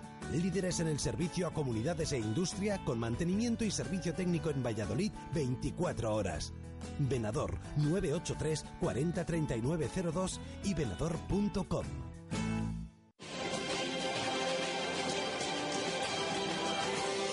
Que no, que este no es un anuncio de un partido de la Europa League, es el anuncio del partido del Pucela frente al Español que te vamos a contar en Radio Marca este viernes a partir de las 9 de la noche, porque queremos disfrutar de la gesta que está consiguiendo el Real Valladolid. Patrocinan Adarsa, Mudanzas Peima, El Lagar de Venancio, Pescadería La Londra, Restaurantes La Raíz, Joyería José Carlos, Ascensores Vitex, Hotel La Vega, Talleres Oil Express, Nuovac Decoración, Muebles Tifón, Automóviles Gabilondo, Talleres Mecaclima, Tienda Oficial Joma, Óptica del Clínico de Exterior Drone Secret y Cocomo.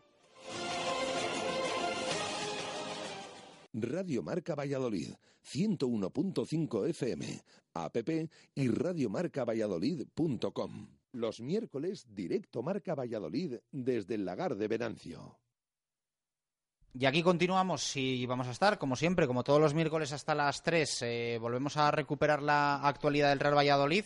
Eh, vamos a esperar a escuchar a Borja para que nos lo cuente Jesús, esa última hora un poquito más ampliada que teníamos antes de charlar con el presidente del Atlético Valladolid, con Mario Arranz. Borja ha comparecido en sala de prensa y no ha querido contar, porque hoy la sesión ha sido a puerta cerrada, no ha querido contar si hoy ha trabajado de central o de mediocentro. Bien, eh, se comentó, me comentó un compañero que mejor salía porque no estaba bien Kiko. Yo pensaba que no, porque el año pasado el mister había tomado todas las decisiones, pero bueno, yo encantado de que me eligiera a mí y de, y de haber podido salir, hacerlo, creo que lo he hecho bastante bien y bueno, pues, pues, eh, con ese 1-0 no era fácil, pero, pero bueno, aguant- 0-1, aguantamos, lo hicimos bien, todo el equipo y genial. ¿Tienes números para seguir en- como central el próximo viernes? ¿Cómo ves las posibilidades según este No lo sé, son cosas del centro. Eh, hoy hemos entrenado a puerta cerrada, ¿no? Esas son preguntas para el mister y, y bueno, me imagino que, que si otro día se decidió por mí, pues me imagino que en las quinadas estaré, pero no sé con cuántas posibilidades o, o cómo, está, eh, cómo está la puja. Pero bueno, eh, si me toca ahí, genial, si me toca en otro sitio también y si me toca otra vez banquillo, pues banquillo. En cualquier caso, aunque puedas jugar en esa demarcación porque no llega Pico, parece que los protagonismos están ya tan cogidos en todos los jugadores que, que no, no se nota la ausencia del jugador, no, no de, que sí que sea importante su, su baja, pero estáis tan sólidos y tan metidos en, en defensa que, que en ese sentido parece que no se notan las ausencias. Sí, bueno, al final el míster elige a 11 porque cree que son los que están mejor en ese momento, pero cuando un equipo está bien es mucho más fácil entrar y, y tener que hacer tu papel. Cuando las cosas van mal, aunque tú muchas veces lo hagas bien, no se va a ver que cuando, cuando el equipo fluye como está o juega como está jugando el nuestro. ¿no? Eh, pues estás más cómodo, confías más en los compañeros, los compañeros confían más en ti y eso, es, eso se, se lleva mucho mejor, ¿no? hace que todo salga mejor. No es una demarcación que te es desconocida, ¿no? no solo en el Valladolid, sino en otros equipos en los que has estado. Bueno, eh, hasta el tercero del Madrid jugué, jugué siempre ahí, categorías inferiores, de selección también jugué siempre ahí. Y como profesional creo que he jugado dos veces, eh, un partido entero. Una contra el Valladolid preci- precisamente con el Deport y otra con el Eibar en primera división contra el Valencia. El resto han sido momentos como, como, esta, como esta jornada, pero, pero bueno, pues es un puesto que tampoco, no es como que, no es que me vayan a poner de extremo o de delantero, que no, no pega. En estos últimos partidos eh, te ha tocado entrar desde el banquillo una vez que empezaste la temporada siendo titular. ¿Cómo has vivido ese cambio? Bien, no es la primera vez en mi vida que no soy titular. No, está claro que cuando, cuando veo que no juego, pues por dentro sí que no, no estoy feliz y estoy contento. Eh, quiero jugar, da igual la, la edad que tenga. Yo estoy, me gusta competir, me gusta jugar, me gusta tener importancia en el equipo, pero si toca otra, otra papeleta en otro momento, pues, pues lo que hay que hacer es estar preparado para cuando, para cuando toque, intentar hacerlo bien y, y que, que el equipo, pues como pasó el otro día, pues no se resienta. Este fin de semana, si ganáis, podéis igualar la mejor racha de la historia del Real Valladolid, de de En primera. los 50, en primera, cinco victorias consecutivas, no sé qué te dice ese dato.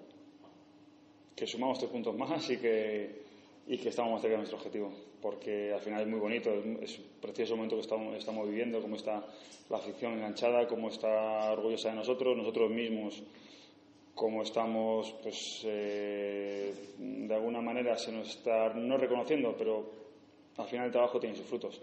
Y le estamos jugando muy bien en una mala racha de resultados y ahora seguimos jugando bien, tenemos buenos resultados y, y lo que nos da es eh, confianza y, y peso para saber que, que tenemos que seguir haciendo las cosas bien. Eh, igual, De todos modos, el vestuario está todavía como que no queréis soñar, ¿no? Mirad más, más arriba de lo que corresponde por si acaso. Vais con muchísima prudencia.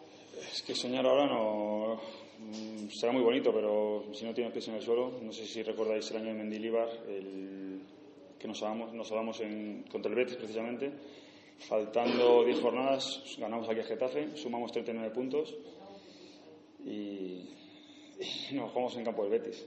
Somos un equipo trabajador, un equipo que haciendo las cosas bien perdimos partidos al principio y ahora lo estamos ganando. Eh, a por el español, a sumar otra vez tres puntos si se puede, y si no uno, y si no, pues a por el siguiente partido. Pero, pero sabiendo que va a ser muy largo, que va a haber momentos muy malos y que, y que ojalá en esos momentos muy malos la gente siga igual de orgullosa de nosotros porque lo estamos haciendo bien.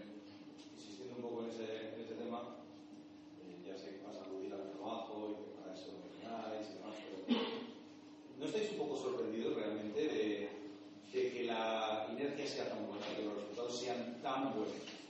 Sí, eh, sorprendidos.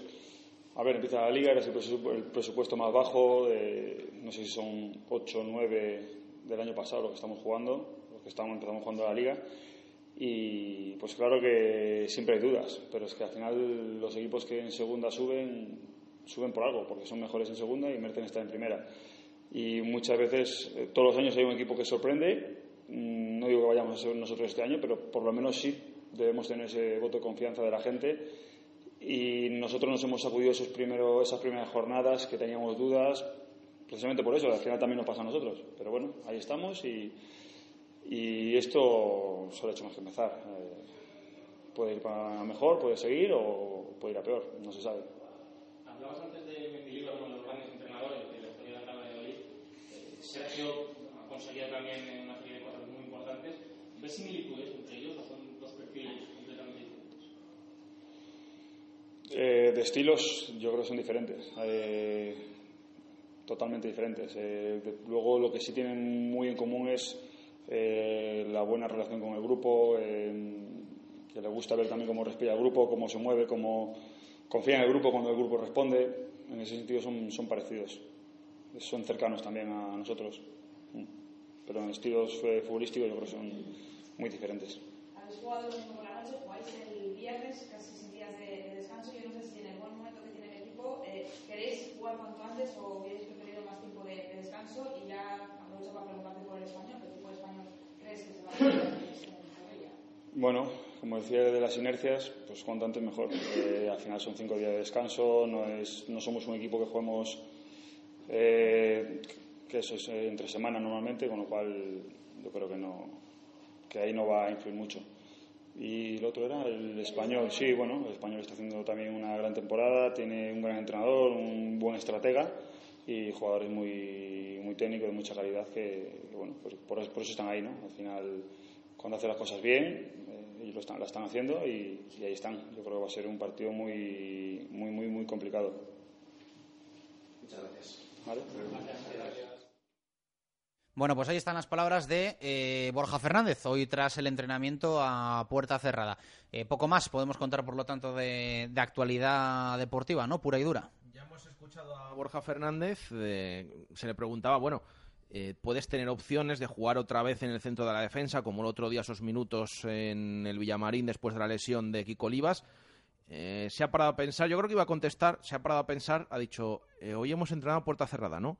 Dice, bueno, pues eh, no lo digo y no lo, ha, comentado si ha entrenado o no en ese puesto de central, porque lo cierto es que Kiko Olivas, de nuevo, por segundo entrenamiento consecutivo, segundo de la semana, no se ha entrenado, no ha estado con el resto de sus compañeros. Eh, tampoco ha estado Duyechop, que es baja para el partido del viernes. Lo de Kiko Olivas, el club sigue diciendo que es duda. Vamos a ver si mañana, en esa rueda de prensa previa, Sergio González, el entrenador, nos aclara si puede llegar o no.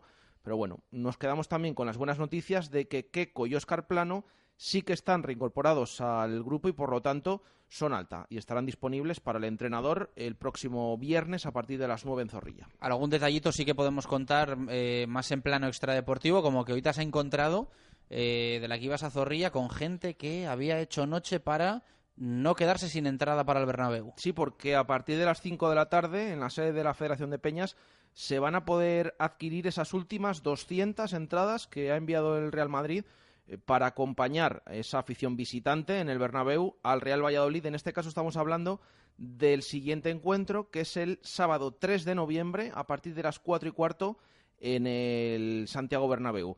El lunes vendieron 1.100 entradas aproximadamente, de las 1.300 que envió el Madrid. Además, hasta altas horas, a eso de las 11 de la noche, después de toda la tarde y de todas las colas que había desde bien prontito por la mañana, em, no, conocimos o nos eh, comunicaron la Federación de Peñas que se habían vendido 1.100. Bueno, pues quedan 200 y por si acaso ha habido un par de aficionados que han ido desde las 12 de la noche con mantas, con sillas, con comida, con bebida, han pasado toda la noche en los exteriores de Zorrilla para eh, tener asegurada esa entrada, eh, como así parece, porque están los primeros en la cola, evidentemente, y tendrán esa entrada garantizada. Lo decíamos en el arranque, cuando nos hemos ido de allí, a eso de la una, una menos diez, aproximadamente de Zorrilla, había unas cuantas personas, quizás eh, 15, 20 personas. En ese momento, el que llegara a la cola a pesar de que había gente que había dormido por la noche, tenía asegurada que iba a pillar entrada, porque a partir de las 5 eh, hay 200 entradas. Es importante recordar que máximo venden dos por persona y además necesitas el carnet de abonado, porque van eh, son nominativas, tienen eh, ese nombre. Por lo tanto, a esa hora, yendo a esa hora, pillabas entrada seguro. Ahora no sabemos cómo estará el estado de esa cola eh, pero ya decimos, a partir de las 5 de la tarde se venden las últimas 200 entradas para completar las 1.300 esos 1.300 aficionados que estarán en el Santiago Bernabéu el siguiente sábado animando al Real Valladolid. Dos y seis minutos de la tarde. Eh, Pepe Pérez, ¿qué tal? Buenas tardes, ¿cómo estás? Muy bien, aquí estamos. David Balbuena, muy buenas. Buenas tardes. Y saludo también a José Ángel Salado, Coco. Buenas tardes. Bueno, está el tema, está el tema bien, ¿eh? La gente enchufada haciendo noche para ir al Bernabéu, esto es la, la locura. Eh, hacemos una pausa rápida y nos volcamos ya con la tertulia, con Pepe, con David y con Coco. Radio Marca Valladolid, 101.5 FM, app y radiomarcavalladolid.com.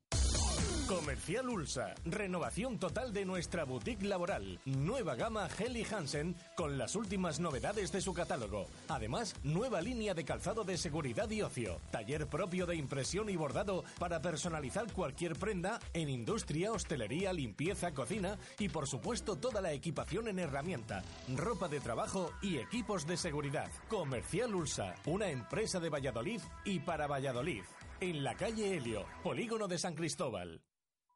¿Necesitas dinero en efectivo rápido? En Sesión Continua Vídeo nos traes tu móvil, tablet o consola. Te la valoramos y te la compramos en el acto. Además, si quieres, lo puedes recuperar durante el mes. También vendemos al mejor precio. Ven a comprobarlo. Sesión Continua Vídeo. López de Rueda, esquina Tirso de Molina en La Rondilla. Abrimos todos los días del año. Dicen que Lexus tiene la gama de híbridos más amplia, con 10 modelos, que más de 30.000 personas ya conducen uno. Y dicen que es solo el comienzo. Descúbrelo con el nuevo Lexus RX de 7 plazas. Lexus. Experience Amazing. Más información en lexusauto.es. Descúbrelo en Lexus Valladolid, carretera Danero Gijón, kilómetro 194, Zaratán. No pongas límite a tu vida, no pongas límite a tu espacio. No te puedes perder esta oportunidad para ampliar tu espacio. Durante este mes en De Exterior te descontamos un 15% en tu cerramiento y además con 12 meses de financiación sin intereses. Sí, has oído bien, un 15% de descuento. Ven a De Exterior y pídenos presupuesto sin compromiso. De Exterior, carretera de enero, Gijón 10, después de Ford o de exteriorsoluciones.es.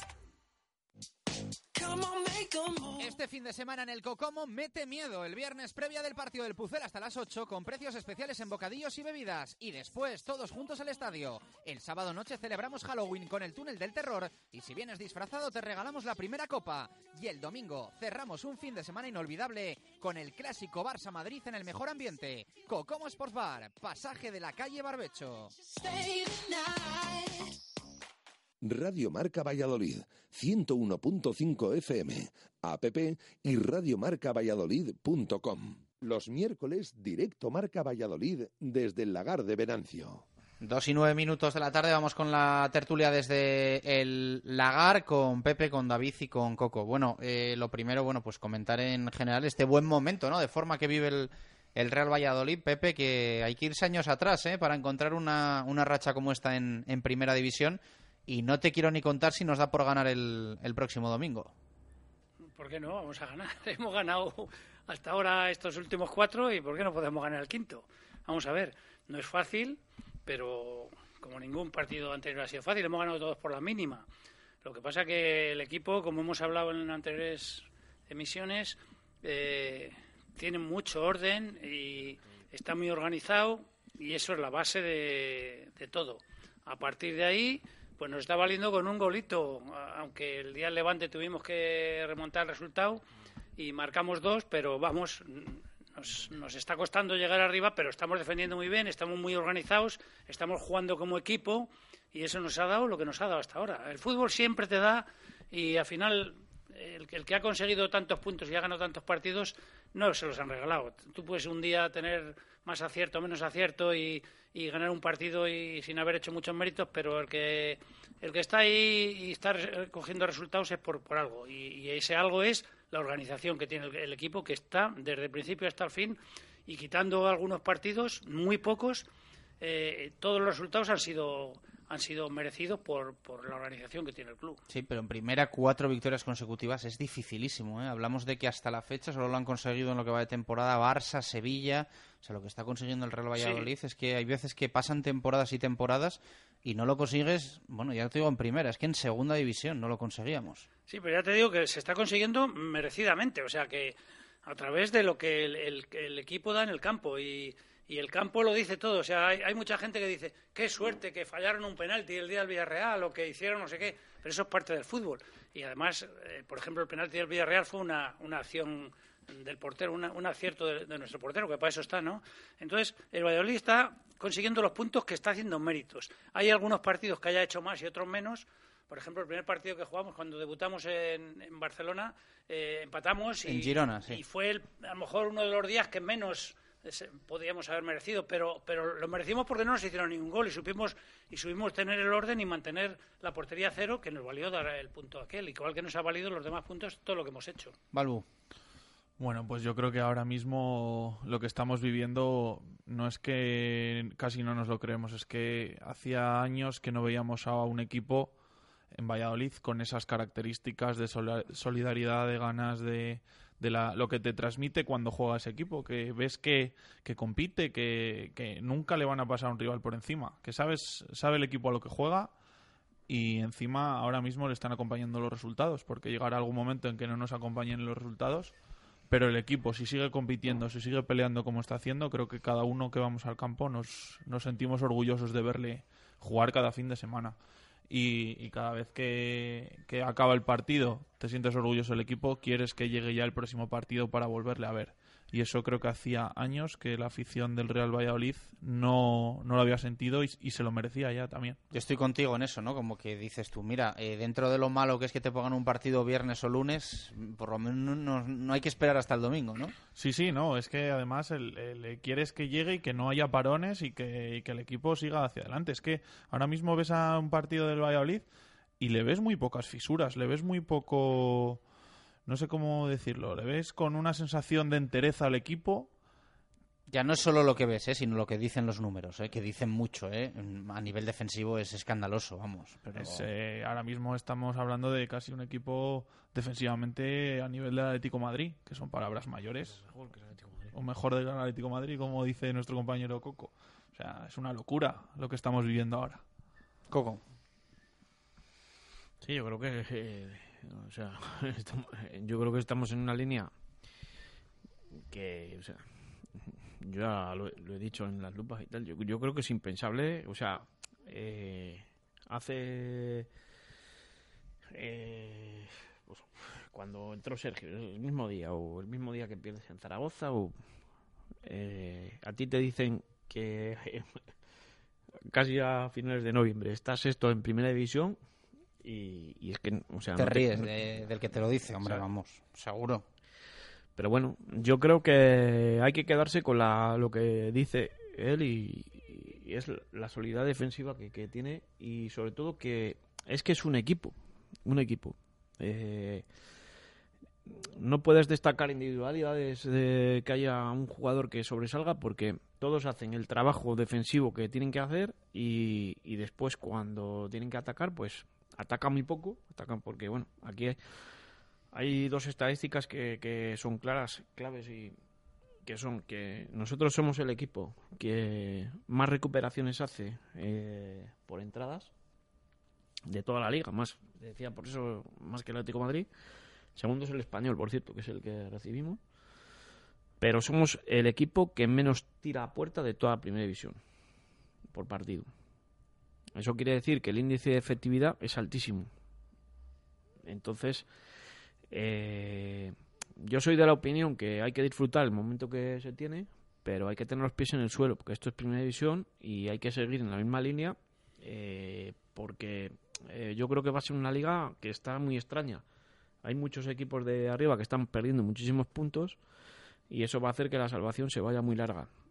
Y, y bueno, pues hay que ir sin pensar, ni yo creo que no hay que pensar en el futuro, yo creo que hay que ir a por tres puntos, a por tres puntos, a por tres puntos, y cuando tengas 43, pues piensas a ver si te pues, tienes que marcar otro objetivo, porque obviamente eh, un equipo cuando tiene un objetivo y es corto y lo consigues, pues yo os pongo el ejemplo siempre, por ejemplo, de las últimas temporadas de Leibar, ¿no? El Eibar siempre hace unas, o con Mendilibar estaba haciendo unas, primeras vueltas de la temporada espectaculares y después bajan el pistón, ¿no? Y yo creo que eso es por falta de ambición. Y aquí lo hemos visto alguna temporada y yo creo que eso eh, hay que ir partido a partido, como dice el Cholo, pero llega un momento que tienes que también ser ambicioso para eh, no quedarte corto en, en el tema, ¿no? Pero bueno, yo, yo a mí el equipo eh, me gusta muchísimo eh, cómo plantea sobre todo los partidos el entrenador. Eh, dentro de después eh, hay cosas que yo se debería matizar y tal, pero yo creo que el entrenador eh, ha mamado y lo dije ayer en cuando me preguntasteis por el partido ¿no? que, que, que planteó en, Sevilla. Yo creo que ha mamado uno de los mejores sistemas defensivos que hemos visto en el fútbol español, el de, de Jabo Iruleta, con el Depor, ¿no? Y, y si repasáis la trayectoria de Sergio eh, a nivel profesional, ha tenido Miguel Ángel Brindisi, Paco Flores, Irureta, Camacho. Todos eh, son entrenadores que ninguno es, quitando a lo mejor eh, con Luis García, que bueno, eh, fue la última temporada, yo creo que jugó muy poco Sergio y tal, pero todos los entrenadores que ha tenido son El entrenadores... Levante, ¿no? Con Luis Sí. García. Son entrenadores que tenían una consistencia futbolística de armar los equipos siempre desde atrás, ¿no? Y yo creo que eso... Es eh, vital en el fútbol. claro, eso. es que es la ley del fútbol. Y yo lo, lo decía ayer y todo el mundo a lo mejor se me puede echar encima y tal, pero es que me da igual. Eh, yo creo que ahora se está vendiendo una moto de que el tocar, tocar, tocar y tocar, eh, al final la reina del baile se va virgen para casa. Bueno, bueno, suave, suave. No, es que es así. No, Pero el equipo ha llegado en situaciones con el balón que, sobre todo en casa, que tiene tramos de partido muy, muy positivos. Yo creo que ha habido tramos en casa que con, con Mitchell, con, con Alcaraz en el centro del campo, está llegando a dominar los partidos y vemos eh, minutos de buen fútbol, que, que Tony participa O- o bastante. los primeros minutos el otro día en el Villamarín, ¿eh? Es que yo lo de Setién, que ahora lo comentaremos, a mí me molesta, ¿eh? O sea, a mí me molesta porque parece que el Betis salió en el minuto uno, vamos, a, a un recital de fútbol. Él es, yo creo que es lo que tiene que vender un poco cara a prensa porque el Valladolid los primeros 30 minutos que hace son muy buenos y a partir del gol plantea otro, otro tipo de partido. Pero no es porque el Betis le es, sino porque el Valladolid le plantea y quiere hacer eso. No porque él se ve obligado a encerrarse por el Betis, porque ocasiones claras del Betis, ¿cuántas contamos a lo largo del partido? Si es que tiros desde fuera, vale, sí, pero ocasiones claras, yo no cuento muchas. Entonces, creo que el, el Valladolid, eh, por ejemplo, el, día del, del Celta, después del 2-0 de las carajas de los primeros 10 minutos, el un, un partidazo con el balón que pasa por encima del Celta. Y creo que eh, eso eh, también tiene su, su mérito. Aunque ahora dices que es el que mayor efectividad, que es el que menos tira a puerta. Ya, pero es que cuando tira, igual tiene una, una posición de tiro mejor que otros equipos. Por eso te digo que la efectividad es altísima. O sea, estamos hablando de que es el, equipo que menos tira puerta, quiere decir que tiramos a puerta gol y tres puntos para la saca. Es que el, Bet- el Betis igual el otro día tira 20 veces, pero si tira 15 Yo, hombre, desde eh, fuera del Sí, área, pero pues es que puede son, tirar 30. son tiros que el Valladolid los podría hacer y no Claro, los hace. exacto. O sea, te quiero decir, si, si Alcaraz o Mitchell cuando juegan en la frontal o- pues cogen y tiran por tirar No, pero que a las manos del portero, pues, Pues bueno, estadísticamente pues sube, pero ya Si es está. que el otro día. el otro día tienes. Tienes. Tiene el, el Sevilla, a lo mejor, eh, 30 acercamientos a puerta y verdaderamente no te crea peligro en ninguno. Y tienes la sensación de que estás jugando otra media hora y tampoco te van a hacer gol. Sí, el, equipo, hay un tramo del 70 al 80, yo creo que el equipo sufre, que se ve un pelín peor incluso hasta físicamente, que dices el equipo está cansado, pero tampoco le generan las ocasiones esas que ves encerrado el equipo atrás sufriendo, pasándolo mal. Es un, un dominio del balón eh, tirando un poco a estéril. Entonces, creo que el, equipo en ese aspecto sí defiende muy bien, pero eh, también ataca bien, también tiene buenas posesiones. Entonces, eh, creo que la línea del equipo ahora es muy, muy positiva. Y de ahí es donde generamos, eh, vemos que queremos verle queremos verle queremos verle. Queremos eh, disfrutar de este equipo semana tras semana. Pepe, eh, tú has visto mucho al Real Valladolid, eh, evidentemente en toda su historia. ¿Recuerdas un momento como este? Es quizá el primero que se te pueda venir a la cabeza en, en etapas anteriores. Eh, un Real Valladolid tan sólido, con las cosas tan claras y encadenando esta buena racha de resultados. Bueno, yo creo que no hay que recordar nada, sino ratificar y, estar de acuerdo con lo que está haciendo. En mi opinión, es que eh, yo, el- el- la concepción del fútbol es esta. Organización lo primero de todo. Que tu equipo le sea muy difícil, al contrario, hacerte goles e incluso ocasiones, como no nos están haciendo.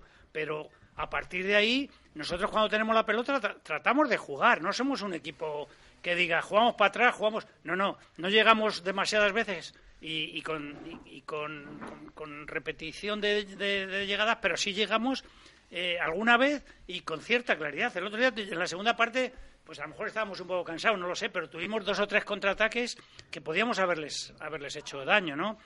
Yo, el Valladolid está jugando con la idea que a mí me gusta. O sea, organización, que no te hagan gol, y el que no le hacen gol no pierde. Y si no pierdes, y aunque tú no seas un equipo que llegue con demasiadas llegadas, pero, pero te está valiendo las llegadas suficientes para, para sumar los puntos. Entonces, esto es lo ideal del fútbol. El fútbol se rige, como he dicho muchas veces, por goles. No se rige por qué bien ha jugado, la están tocando 20 toques seguidos, no sé qué, no sé cuánto. ¿Cuántos Bueno, goles ha metido? Ninguno, no me vale. Lo que decía yo antes. te lo regalo. Mucho Yo tocar y, equipo- y poco meter. yo quiero un equipo que defienda bien, que esté organizado, que, que cuando salga, no, si no sale muchas veces, pero que salga con, con cierta claridad.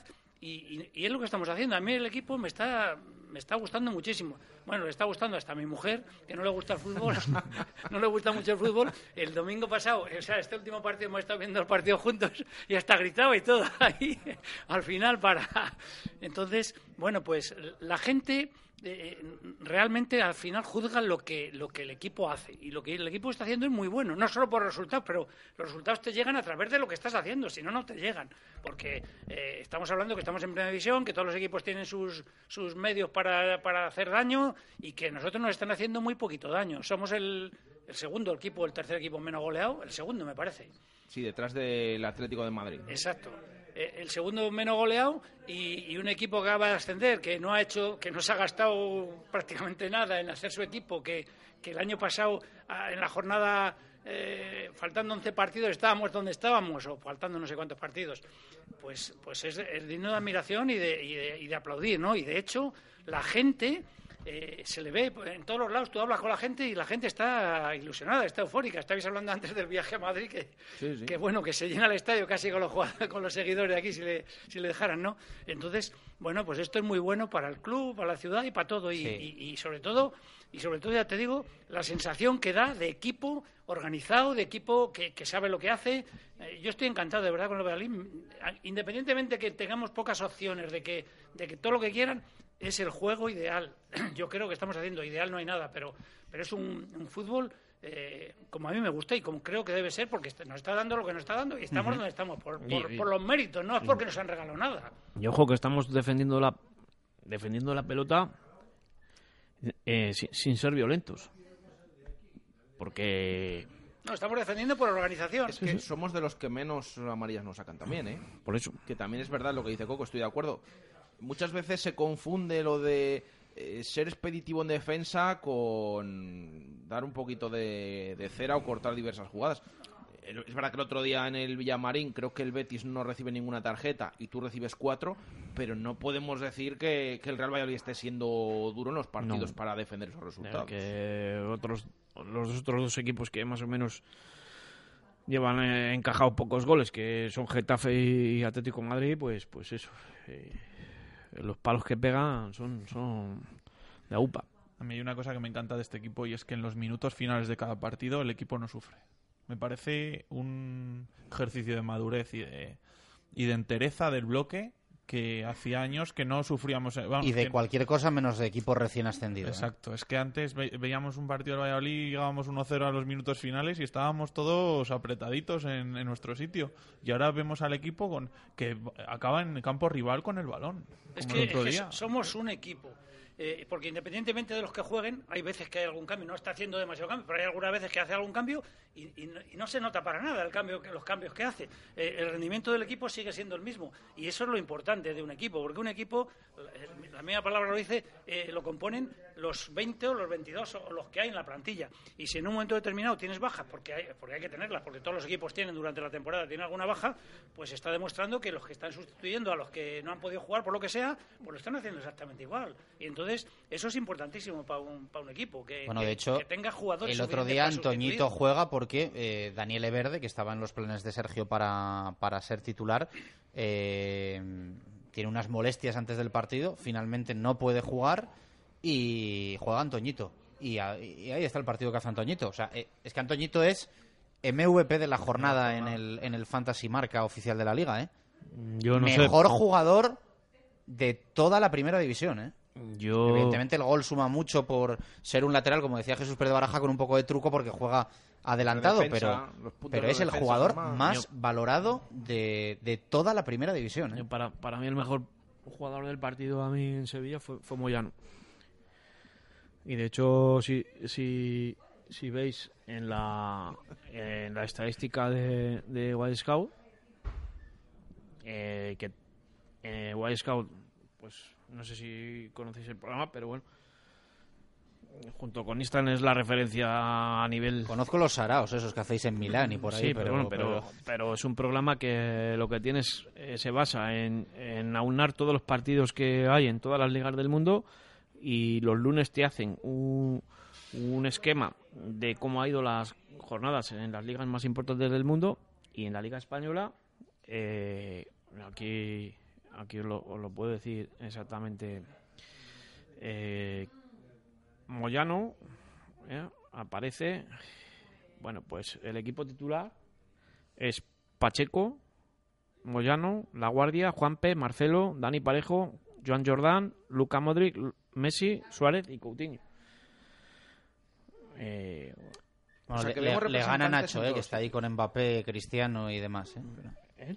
Que Sí. le gana Nacho, digo. Pero que te quiero decir que el equipo de la jornada de la, Sí, sí, sí. de, No, que- de la semana, de Sí, la jornada es- 9, lo bueno es que al final el el Pucela está en todos los Claro, once el- destacados. Vemos a Nacho Martínez en el once ideal europeo. Aquí nos dice A Moyano en el estadístico de España. Eh, vemos a, A mejor y a- de y a Antoñito. Y además jugadores diferentes. Que es, que, es que eso, es que eso es lo, lo bueno. Yo estoy de acuerdo con lo del otro día de Jaime Moyano. A mí me parece que hace muy buen partido. Es verdad que a lo mejor me quedo con Tony o con Unal, por cierto, que yo Estoy también de vi acuerdo. muy bien. Pero es verdad que Y los Moyano- minutos de Leo Suárez fueron muy También, buenos. también, Lo que sí, pasa sí. que luego, eh, de hecho, nos preguntaban no después del partido, ¿quién fue para vosotros el mejor? Y yo decía, mira, para mí Leo Suárez en lo que juega, pero le cambia pronto. Mm. Entonces quedaba un poco como ponerle el mejor raro, ¿no? Y al Yo- final yo- creo que elegimos a Tony, ¿no? Yo ahí, por ejemplo, que no, no lo dijimos ayer y tal, pero yo creo que si el cambio no es Leo Suárez y, y Metanuar, yo creo que le goleamos al Betis. Porque... Como el Levante en la primera sí, jornada. Sí, sí, sí. Es que estaba el partido en la misma situación que le pasó al Levante. Y yo creo que ahí Sergio particularmente dijo, bueno, eh, voy a darle descanso a este hombre, tal, porque eh, Leo Suárez estaba reventando al Betis. En todas las contras estaba donde nadie le veía, donde hacía daño. Y yo creo que si, como, como estaba el partido, y al final cómo se pone el partido, que tuvimos ahí la que roba Tony, el, Betis llegó un momento que no sabía ni sacar la pelota. Los centrales estaban que lo único que hacían era pegarle pelotazos al único que dejaba el Valladolid, eh, eh, hacer derivación de la pelota hacia arriba, que era el eh, Sidney, que es un morlaco de 1,90, como dijimos ayer, un central, que es el que te sube la pelota. Entonces ya analizando como analizamos ayer el tema de Setién, pues vale, el Valladolid se tiene que meter atrás porque tú tienes la pelota y, y no le estás haciendo daño. Ahora, tú tienes un problema cuando tu organizador y tu canalizador de juego es un central de 1,90. No sé si me entendéis, ¿no? Sí, pero yo creo que también eso es eh, mérito del Valladolid, que dice, Ah, por eso, por eso. eh, Sidney, tú sácala y si quieres ganar el lo- partido y me lo- lo ganas por y ahí. los- Y los demás con vigilancias defensivas, Claro. cosa que el Betis no te hace, ¿no? Porque en la jugada del pelotazo que pegamos, que parece un pelotazo sin sentido, pero abre un pelotazo a la banda y eso provoca que, que el está Betis... Kiko Olivas en esa jugada, o sea, eso, sí. eso te lo da la confianza, ¿eh? Porque esto Kiko Olivas el año pasado no lo hace. O sea, adelantarte, ayer en La Vega también, valiente, claro. al corte. Porque ahí Eso sí, si el, jugador, si el jugador del Betis, en vez de eh, tú recuperar el balón, te hace pues una finta o te la prepara, quedas vendido. Quedas vendido, ¿eh? E ir al corte ahí, hay que ser valiente y estar en el momento tanto psicológico como, como Sí, pero es físico que, en el que está ¿sabes, Kiko ¿sabes por qué ¿eh? lo hace? ¿Sabes por qué lo hace? Porque sabe que si falla en ese corte, hay tres compañeros detrás, guardando en la espalda. Cosa que cuando estábamos aquí con Luis César, los defensas, y yo muchas veces Estaba aquí lo dije, ¿no? Estaban vendidos. estaban vendidos. Sí, sí. Estaban vendidos, absolutamente vendidos, porque eran uno, uno contra uno y 50 metros a la espalda. Y eso, eh, pues tienes que ser, para ser, un- no te digo ya un lateral, porque, pero to- lo- los cuatro de la línea automáticamente vendidos, porque no había una ayuda. Eh, ¿Me entendéis? Entonces, claro, ahora un jugador que aquí se le puso a parir, eh, se dijeron eh, burradas de que no valía, no sé qué. eh, estamos viendo que los futbolistas son buenos o malos también dependiendo de la forma de que juegues y cómo los demás compañeros apoyen tu función. Y Porque de tu confianza, porque claro. el año pasado Kiko Olivas tenía errores groseros individuales. Sí, que pero- yo creo que ahora claro. mismo, por mucho que tal, no les tiene. No, que decíamos, eh, a ver cuándo vemos al Kiko Olivas del Girona, no, es que no estamos viendo al Kiko Olivas del Girona, es que al final lo ha superado, que estamos viendo un central, mm, yo creo que, que en, en muy buen momento y lo que decís de la, de la confianza. Fíjate, hablabas de lo del, de lo del Betis, que, que es verdad que yo creo que le sorprendimos con esas contras, la que comentamos ahora, empezado también por Kiko Olivas, lo único que vi atentos a los jugadores del Betis es con el balón parado del, del Real Valladolid. Como que estaban más pendientes Setién durante toda la semana y lo que vimos reflejado en el terreno de juego, de preocupado por esas posibles jugadas que hace el Real Valladolid a balón parado, pero en el resto, Claro, pero es lo que, lo es lo que te digo, ¿no? Que estaba hablando antes. El pelotazo que pegan a la apertura a banda, que parece un pelotazo de quitarte la, la pelota de encima, lo que provoca es que eh, haya un arrastre, pero el Betis no siga con sus marcas. Todas las vigilancias defensivas se van abajo, porque te hace un gol un tío que viene corriendo 55 metros detrás. ¿Me entendéis? Entonces, eso quiere decir que tú, el partido que has, que, que, que, que has, has- has, eh, hecho para contrarrestar al Valladolid, no lo has tenido ni en cuenta. Solo eh, tienes tu constancia de que tienes que tener la pelota y que le vas a llegar 30 veces, 40, 50 y le vas a acabar haciendo gol. Bueno, me escribió por Twitter un oyente, con toda la razón, me dicen, no os olvidéis de Masip, porque nadie habla de Masip, pero bueno, al final hay que estar ahí también para dejar la portería a cero y estoy completamente de acuerdo, ¿no? Y que él muestra seguridad también, esa seguridad que hablamos de la de Kiko Olivas, Es en fundamental. saques de esquina del Es Betis, demás, por arriba... yo- tener un portero que te transmita seguridad. Porque a lo mejor no estamos hablando. eh, no está interviniendo en todos los partidos. Lo ha hecho y ha salvado puntos. Y el día del Levante y el día del Villarreal y en muchos partidos. Pero es tan importante tener un portero que transmita seguridad a todos, a la defensa, al equipo, al banquillo, a los aficionados. Y yo creo que es lo que está haciendo Jordi Magic, que además ha tenido actuaciones eh, buenas con esas paradas. eh, también es importante, Pepe, un portero. Sí, sí, muy importantísimo. Pero yo lo que digo es que el equipo, habéis hablado antes que uno es el más importante de no sé qué, otro de no sé cuánto, otro y hay cuatro o cinco que a nivel de- de- de- del campeonato son de los mejores. Entonces, y ahora estamos hablando de, del portero del, o del central. O entonces, esto quiere decir que el equipo funciona como tal y que todos, todos tienen seguridad y confianza, porque eh, lo que he dicho antes, cuando hay algún cambio da igual, el equipo sigue funcionando de la misma manera y, y con la misma seguridad. Entonces, es, que, es que vemos a Antoñito, que es lateral, jugar de extremo y no solo cumple, sino que es que encima te marca el gol de la victoria. Es que vemos que se lesiona aquí Colibas, que no tienes centrales en el banquillo, cosa que criticamos mucho también la temporada pasada con Luis César, que no dejaba esos centrales en el banquillo. Es que sale Borja, que no es central, aunque ya ha jugado más veces ahí, y no se nota, y lo hace bien, y el equipo gana. Claro, pues eso, esa es la base y, y la cosa por la, a, través de la cual el equipo está sumando puntos y está ganando, porque el equipo funciona como tal, como equipo. Y, y lo mismo desde el 1 hasta el 11 o hasta el 16 de- o hasta el 14, que son los que pueden jugar, eh, cuando salen saben lo que tienen que hacer y tienen confianza, tienen seguridad. Los, resultados también te dan mucha más confianza, porque un, equipo que, que, no llega mucho a la portería rival, eh, que defiende bastante bien, pero que, que- las ocasiones que tiene eh, son pocas, pero las transforma, transforma un, un elevado porcentaje, pues coge seguridad, coge confianza. Y, los jugadores saben que si ahora está juega este 11 y mañana tiene que jugar este este, tienen que hacer cosas parecidas o tratar de hacerlo en- dentro de las posiciones en las que jueguen para que para que el equipo siga funcionando y, lo hacen porque saben que es la única forma de, de poder estar en el, equipo, ¿no? Entonces el equipo la palabra equipo es vital y, el equipo tiene que funcionar por encima de, de las individualidades y de todo. Y si en un momento determinado en un equipo hay algo que no funciona, pues hay que cambiarlo. Pero el Valladolid está, está funcionando todo y cuando hay necesidad de cambio por las circunstancias que sean, pues también funcionan. Entonces, bueno, pues yo creo que tenemos que estar muy tranquilos, muy orgullosos y con mucha confianza en, que el equipo puede, puede pues hacer buenos resultados, ¿no? Llegará un momento en que los resultados no los consigamos, porque es muy difícil ganar y ganar y ganar.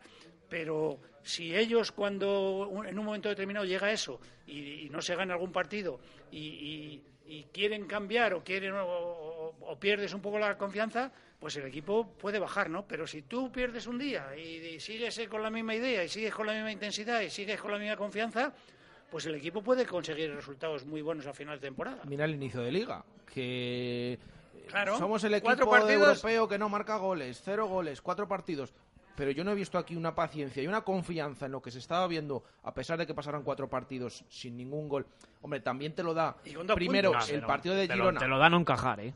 Cuidado. Sí, sí, pero te lo da el partido de Girona que pensábamos, o bueno, muchos pensaban que ibas a llegar el primer día y que ibas a tenerlo tremendamente complicado con el equipo todavía medio hacer, de sacar ni siquiera algo de, de y la renovación de Sergio llega en el momento y es valiente Sí, sí, sí, sí. y es valiente porque algún oyente lo decía y evidentemente no voy ahora a toro pasado a, a ser oportunista pero algún oyente nos cuando preguntábamos renovación de Sergio qué opinas decía no decía no no se puede renovar a Sergio para echarlo dentro de mes y medio por ese riesgo de que te atascases y estuvieses ahora desahuciado abajo que podría haber pasado podría haber pasado y no pasó y la renovación de Sergio es una renovación valiente porque si le tienes que destituir porque te atascas de forma severa, pues eh, tienes que pagarle año y medio de contrato. Año y medio, ¿eh? Es que ya hemos visto cuando, se hace, cuando se hace la renovación, ¿eh? Se hace la renovación y justo el equipo... Que es la diferencia. Bueno, y dinero, Coco, no, no sé qué dinero hay, pero eh, hasta el que tiene dinero no le gusta tirar el dinero, ¿eh? Sí, pero es que, o sea, eso también hay que analizarlo. Eh, cuando tú tienes un presupuesto muy limitado y no tienes dinero, pues puedes hacer unas cosas y cuando tienes dinero puedes hacer otras. Entonces, mm, eh, yo creo que es muy buena decisión, pero hay que ver también el por qué se puede hacer, ¿sabes? Porque si el Valladolid, yo te pongo el caso, por ejemplo, de pues de un club que ande mal económicamente y pueda quiera tomar esa decisión, pero a lo mejor no puede. No sé si me entendéis. Entonces, también hay que valorar todo. Que yo creo que el Valladolid a día de hoy, pues eh, está en una situación eh, muy diferente a la que estábamos ot- otro, otro en, en otras circunstancias cuando se dio esa también opción y no lo hicieron, ¿no? No te entiendo. Sí, pues yo te voy, por ejemplo, a, a una cosa que tenemos hace eh, con Luis César. Tenía una temporada de contrato y en el primer mes y medio de competición éramos la rebomba. Y se le ofrece al entrenador renovar. bueno. Yo se lo escuché en una rueda de prensa. Lo dijo él, sí. Lo, lo dijo él, me imagino que no mintiese, ¿no? Que el club se planteó el Sí, sí. renovarlo.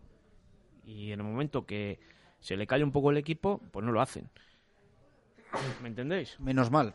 Claro, pero es que es, eh, esas dos situaciones son exactamente las mismas de lo que teníamos ahora con la renovación de Sergio. No, no, pero a la inversa. Pero es que le han renovado a Sergio. ya. No, no, es que Luis César iba muy bien. Por eso te digo. Sergio iba muy mal. O iba No, mal. Bueno, no, no. Bueno, el Eh, equipo estaba penúltimo, no sí, estaba pero el cumpliendo club- objetivos. El club le quita la, la, la renovación. No, ¿Me entendéis? O sea, Yo creo que son situaciones muy diferentes. Yo también, sí. a nivel económico yo creo que no. ¿Me entendéis? O sea, O sea, Yo creo lo que veo muy final, diferente, pero bueno. Creo que la renovación de Sergio es, un, es una cuestión de toda la normalidad que ha dado al club, que lo hablamos la última vez que estuve aquí, que eh, ha hecho Y cosas... Luis César la normalidad. Exacto, o sea, aquí cada vez que hace una cosa Sergio, la entendemos todos o te la explica para poder entenderla. Y creo que no se vuelve loco en las decisiones que toma. Entonces, como club, esa normalidad la valora y apuesta por ella, ya sean resultados o no, porque es lo que hablamos siempre. Ahora los resultados pueden cambiar, pero yo creo que la afición, o por lo menos yo como aficionado al Valladolid desde hace años, lo que pedía al club y al equipo era ver un equipo que supiese lo que tenía que hacer, que lo dejase todo en el campo y que encima si tú haces eso ibas a obtener resultados. Pero que no se volviese loco a hacer cosas que realmente eh, no sabía o eran decisiones que no entendía nadie en el, en el estadio. Porque el año pasado cuando Luis César toma decisiones en el campo aun ganando en esta tertulia se habló de que de que no lo veíamos de que había diferentes opiniones. Y ahora Sergio hace unas eh, toma decisiones te las explica y las entiendes entonces creo que uno aporta normalidad y el otro era justo todo lo contrario. Bueno, me vais a permitir que hagamos una pausa, que si no me va a matar Víctor Garrido. Y a la vuelta seguimos charlando. Hay que hablar del español y hay que hablar también un poquito de Fernando Calero, que ya no acapara titulares solo en Valladolid. Pausa y lo comentamos. Radio Marca Valladolid, 101.5 FM, app y radiomarcavalladolid.com. Así cocinamos en el lagar de Venancio. Y es que todos los días preparamos nuestra brasa para que puedas disfrutar de la mejor carne de Valladolid. Chuletón a la piedra, solomillo, pincho de lechazo, chuletillas y también nuestra especialidad, un exquisito pulpo a la brasa que te sorprenderá. Es época de visitar el lagar de Venancio, en la calle Traductores Dirección La Veruela, junto a Michalín. Reserva en el 983 33 43 44.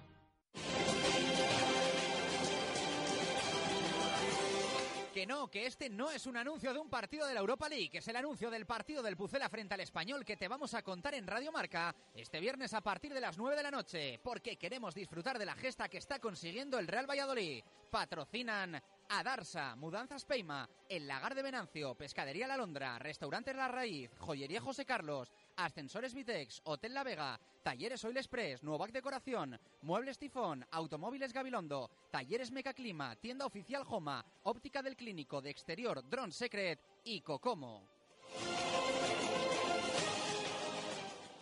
¿Tu móvil se ha roto? Mega Luisfer Reparación Express. Arreglamos tu móvil en menos de una hora. ¿Pantalla rota? ¿Teclas que no funcionan? ¿Software que falla? Somos los más económicos. Profesionalidad y eficacia. Mega Luisfer. Visítanos en megaluisfer.com o en calle Angustias 13. ¿Sabes que los drones cada vez están más presentes en nuestras vidas? Drone Secret pone a tu disposición y a la de tu empresa o negocio la más alta tecnología con los profesionales mejor formados y más experimentados. Realizamos cualquier trabajo aéreo con drones y aeronaves tripuladas. Fotografía y vídeo para profesionales del sector y particulares. Control de cosechas para agricultura. Topografía y análisis termográficos para la industria y todo tipo de acciones de seguridad y salvamento. Encuéntranos en dronesecret.com. Subirás al cielo. Radio Marca Valladolid, 101.5 FM, app y radiomarcavalladolid.com. Los miércoles, directo Marca Valladolid desde el lagar de Venancio. Dos y 44 minutos de la tarde, venga, no perdemos tiempo, que está interesante la tertulia, incluso cuando tenemos el micro, el micro cerrado. Estaba aquí eh, desahogándose Baraja con Quique Setién. Y mira, es que yo lo sigo diciendo, que a mí es un entrenador que siempre me ha encantado y que... Hasta el otro día, ¿no? Es que el otro día... A mí Quique siempre me ha gustado. No, pero creo Hasta el otro que día. No, no, hasta el otro día. la no. rueda de prensa Yo- del otro yo- día Yo creo es que le ha comido el, a Quique le ha comido el personaje. Es el problema que tiene.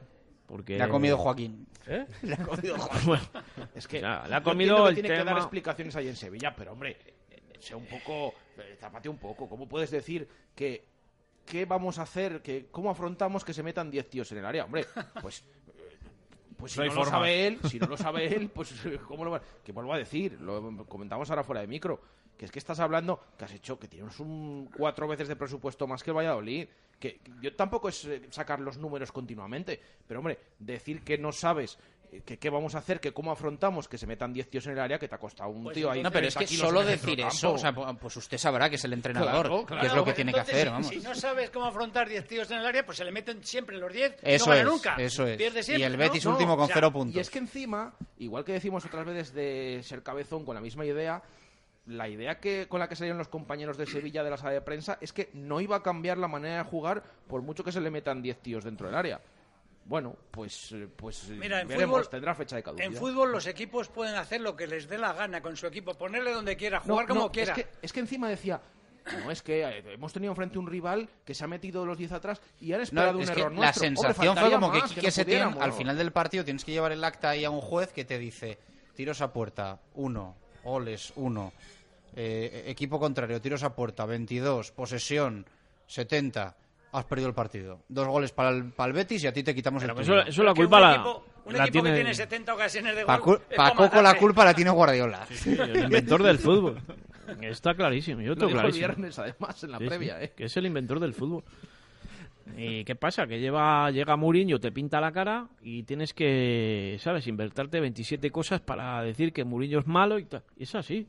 Yo Y- personalmente creo que Guardiola ha hecho muchas cosas bien, pero sí es verdad que, bueno, pues ha, ha también iniciado una No, corriente. pero si, si cada uno tiene sus armas. Una corriente que parece que el mal, resto no vale, ¿no? Pero sale mal, no, Eh, Cada uno tiene ¿no? sus armas, pero es que el Valladolid los primeros 30 minutos le, le, le quita, No, le domina el y que lo decía Pepe. Decía arriba a Pepe, decía Pepe, a mi mujer le gusta ver al Valladolid. ¿Qué? Si fuese un equipo, tú, tú ves al Valladolid y no ves un equipo encerrado, ni No. feo, ni tosco, no ves cuando, eso. y cuando no la ves recupera eso. no la, no la Yo no de veo banda, eso. Que la quiere y, y juega y se la da una. Tú no ves un equipo de. Tú, tú con Sergio ves un equipo de Alcaraz o de Caparrós, una cosa No, eso lo he fea, de esto ¿no? feo, de verdad, que te encierras ahí feo. Yo no veo eso. Que no, que no. Yo no que- veo que eso. no es, que el Real Valladolid no es un equipo. Podemos decir que ha aprovechado o ha empezado a, a hacer la casa por los cimientos, o sea, desde atrás, poco a poco, desde la primera jornada que vimos en Girona. Lo vuelvo a decir, o esas eh, salida en Getafe, siempre desde la defensa. Pero no quiere decir que sea un equipo defensivo. En ciertos momentos, pues como en la segunda parte, y depende de los cambios de Sergio, pues, siempre lo decimos.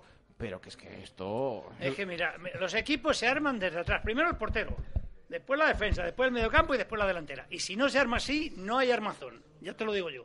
Entonces, a partir Y de ahí... Sergio, que es listo, Ah, vio el panorama que había en verano, que el Real Valladolid era el menor presupuesto y que aspiraba a jugadores y a lo mejor podían venir a última hora y desde el principio metió esa mentalidad en la plantilla de competición como siempre había tenido y hacer el equipo desde atrás. Porque a partir de ahí le ha permitido mejorar y una vez que ha tenido lo de atrás, ahora con un simple gol es que ganas tres, Pero- cuatro Pero partidos es que el Valladolid no tiene solo de atrás. ti- O sea, la organización es eh, de 11 jugadores. O sea, la organización no es que se organicen los tres de atrás o cuatro de atrás. O que... No, no, la organización es de 11. Y en un momento determinado, uno de atrás puede convertirse en delantero. Eh, Nosotros estamos metiendo algunos goles con gente de atrás.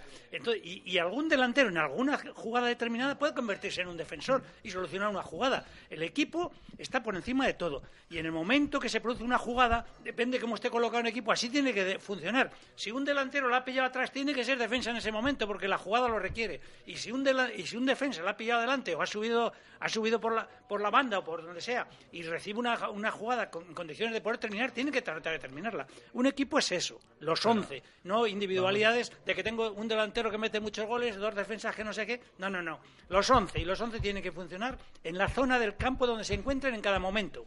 El delantero se encuentra atrás, tiene que ser defensa en ese momento, si la pelota lo tiene el contrario, claro. Si Pero, no, pero vamos a ver, eh, o sea, hay que ser claros en esto. El Valladolid es el equipo con menos presupuesto de espacio salarial de toda la liga. No vamos a ir a- al campo del Betis a jugar con 11 tíos abiertos a que nos pille el Betis. Y Pero con vamos a tíos que no tenemos, es Eh, que no tenemos. Pero, eh, pero, ¿cómo, como pero ¿en qué cabeza cabe eso? Vamos a intentar maximizar nuestras virtudes y esconder nuestros defectos. Porque no podemos hacerlo de otra Y forma. Si con quieres sales jugadores. allí, te, ha- te haces un gol y dices, venga, gáname la posesión. ¿sabes? Es que es una risa. Es que no, no podemos. eh, ¿En qué cabeza cabe eso? Es que no lo entiendo todavía. Y creo que hay una ola un poco generalizada, como venís comentando esta semana, de infravalorar al Valladolid. Por mí, perfecto, que lo sigan haciendo. Nosotros Es que- de tres en tres. Es que la primera respuesta de Quique Setién es pedir disculpas porque era un partido que tenían en el calendario Sí, marcado que como que los contaban tres con puntos ello, estaban. Pero si solo, tres tiene- puntos solo tienes que ver la alineación. Sí, que deja a, su- a sus dos mejores jugadores en el banquillo. Bueno, pues, pues nada, que lo sigan haciendo. y nosotros, pues cuando se quieran dar cuenta, tendremos Claro, en enero claro. 27 puntos o, o 30. Con, con medio recorrido hecho. O no, Y ojo, ojo con equipos intermedios que están metidos ahí en todo, el- todo el lío, ¿eh?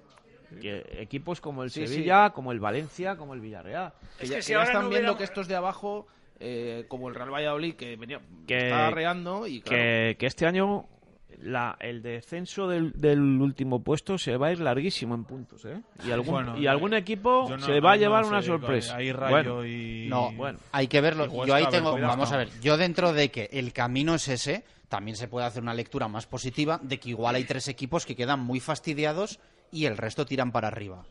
de, de momento hay Yo dos. Hay que ir viéndolo, El ¿eh, Coco? está ya Hay que ir Rayo viéndolo, el, rayo, el Rayo a ver qué hace esta noche. Que se juega tiene- mucho, ¿eh? Sí, tiene el partido aplazado contra el Athletic. Y el, resto Atlet- el Athletic para mí, yo estuve viendo el otro día. El, el- el- estoy de acuerdo. Sí, yo estuve sí, viendo el sí. partido el otro día y tiene mala pinta. Porque tiene sobre todo jugadores que que antes, dice eran, que antes eran la leche y que están atascados. Que tengan cuidado. Tiene jugadores con una sensación de fin de ciclo tremenda. Y que tienen un entrenador que... Y el otro día que- el Rayo pidiendo perdón a sus aficionados. O la- a Que sí, que sí, que la gente está nerviosa, hombre, que la gente No, está pero, nerviosa. pero que lo vemos día, jornada tras jornada. Lo que está ganando. Esta mañana leíamos en Marca, en el diario Marca, eh, que se hacía eh, más de 20 años que no se empataba tanto en primera división. Lo que habitualmente vemos en segunda. Es que está costando a todos los equipos ganar una barbaridad. Una barbaridad. Y llegamos A ver, nosotros hay muchos equipos, seguidos. muchos equipos de arriba que teóricamente tienen presupuesto, Valencia, Villarreal, eh, Sevilla, Celta, que están perdiendo muchísimos puntos y eso va a hacer que se encarezca enormemente. O, o ganen a partir de una determinada jornada y se, y se Claro, pues, claro, entonces cuidado. ¿Eh? Yo creo que ahora está la ola esta de infravalorar al Valladolid y a mí me parece hasta bien. Voy, nosotros oímos a lo nuestro, humildes, con, con los pies en el suelo y, y vamos para adelante. ¿Qué hacemos con Calero? Portadas en periódicos sevillanos, Ponele que si Valencia, que si Villarreal, que si Real Sociedad. ¿Qué hacemos, Pepe? Ponerle el próximo partido No, no, y eh. a seguir jugando. Hombre, eso espero, porque si no está Kiko Olivas encima, pues... Lo que pasa No, que todo eso, eso- está levantando, es- esa es la segunda parte, la segunda vertiente de que el equipo vaya bien, ¿no? Que ya hay equipos que te están lanzando la caña ahí por algún jugador. Pero eso es normal y lógico. Eso es normal y lógico. Cuando hay un jugador que está destacando, que es joven, que es nuevo, que no, ha- que no lleva mucho tiempo en la categoría, pues en cuanto lleva uno- una serie de partidos y lo hace bien, pues los equipos están locos por fichar a gente buena. Y no es fácil fichar a gente buena y a gente buena y luego poder ficharles, porque el, dinero también es importante, ¿no? 11 kilos de cláusula tiene un jugador, Calero. un jugador como él, pues no, no- de momento no tiene una cláusula excesivamente, vamos, excesivamente. Estamos hablando antes de los de las cantidades, por- pero las cantidades son son relativas todas, ¿no?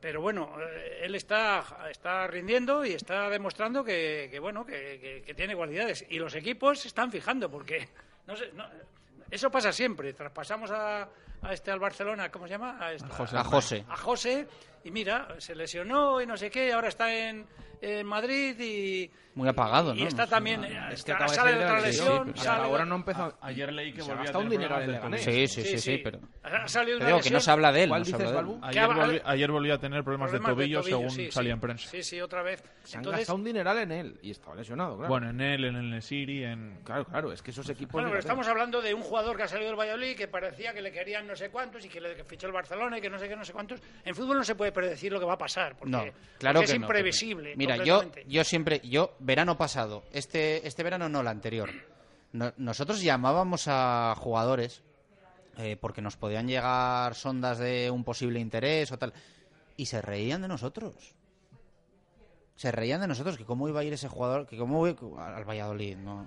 los representantes, los propios jugadores. Sí. Yo recuerdo con un jugador muy conocido aquí en Valladolid, que yo me crucé con él en la estación de autobuses de Valladolid y se rió de mí. Se rió de mí. Ese jugador ahora mismo está en segunda división y el Real Valladolid está sexto en primera. Esto te estoy hablando este verano, no el anterior.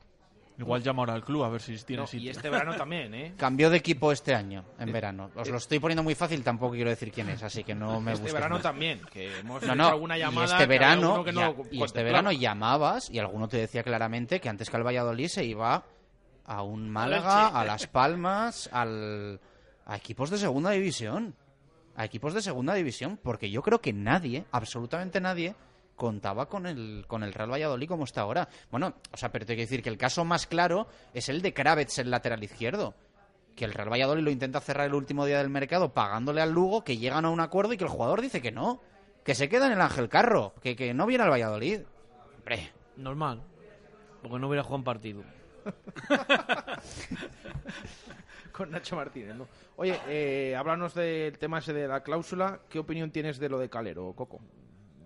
Yo la opinión que tengo de Calero es que es un, un central muy bueno, espectacular, pero que está en formación. Y a día de hoy eh, yo le sigo viendo carencias para ser un central top, que eso lo dará la experiencia que tenga a nivel de que vaya jugando partidos. Y yo ahora mismo eh, no creo que nadie vaya a pagar 11 millones por él. Ni la mitad. Bueno, bueno. Como está el mercado. ¿Y tú crees que el Real Valladolid accedería a negociar o que se va a cerrar en banda y que si no yo traen la la actitud del Valladolid no la sé. Yo lo que tendría claro es que no negociaría. Si quieren pagar la cláusula. Pero yo creo que nadie va a pagar 11 millones. Porque Bueno, pues no hay- que se quede. Yo, yo Ah, creo pues que es lo mejor que le pues puede pasar al, es al- que- al equipo. Y no tiene un año más, ¿eh? Pues que Tiene se hasta quede. 2021. Y en verano ya veremos. Cuando estoy hablando, Pues que se ¿eh? quede. yo te estoy hablando del mercado inmediato, ¿eh? Yo te estoy hablando del mercado inmediato. Otra cosa es en verano si Si le es que a mí me parece genial que nadie pague los 11 millones y que se quede. Claro, pues yo es lo que haría, ¿sabes? Porque al final... eh, Que esa cantidad sería el traspaso mayor de la historia del Real Valladolid, también hay que decirlo. Más Sí, que el de. Benjamín, más que el de yo, Víctor, que fueron los más. yo lo que haría yo, siendo el Pucela, si tuviese constancia de que alguien está dispuesto a pagar 11 millones, si tuviese constancia, es dejar cerrado el traspaso por 10 muy largos estas navidades, conseguir una muy buena cesión con ese equipo y en verano A ver, Chus. eh, Adiós, en el, en el mercado central. Eso es lo que yo haría. En el mercado de centrales, que es un mercado eh, un poco dificultoso, igual que el, de- el mercado de delanteros centros y el mercado de centrales es el mercado eh, más dificultoso que hay para firmar a un director, siendo un director deportivo. Porque hay muy pocos. Y más siendo un central zurdo. En este caso no estamos hablando de un central zurdo, pero estamos hablando de un jugador que es ambidiestro. Puede jugar en los dos perfiles. Y de hecho está jugando en el perfil izquierdo. que ya ni te cuento entonces. Pero para pagar 11 millones de euros por un jugador, ¿eh? Eh, tienes que tener muy claro que ese jugador te va a dar un rendimiento y estamos hablando que 11 millones solo los puede pagar un equipo top de la Liga Española o Premier, etcétera, etcétera. Bueno, o un club europeo. Yo te estoy Yo estoy medio de acuerdo. Yo creo que ahora 11 Porque, eh, millones se pagan con una ligereza. No, pues si tienes Yo que ver. que eh, también. yo- Yo mira, yo ahora desde- mismo- pero decir, que Levante pero no, no me 30 digáis, no me digáis que, o sea, yo el especialista en mercado que soy agente soy yo.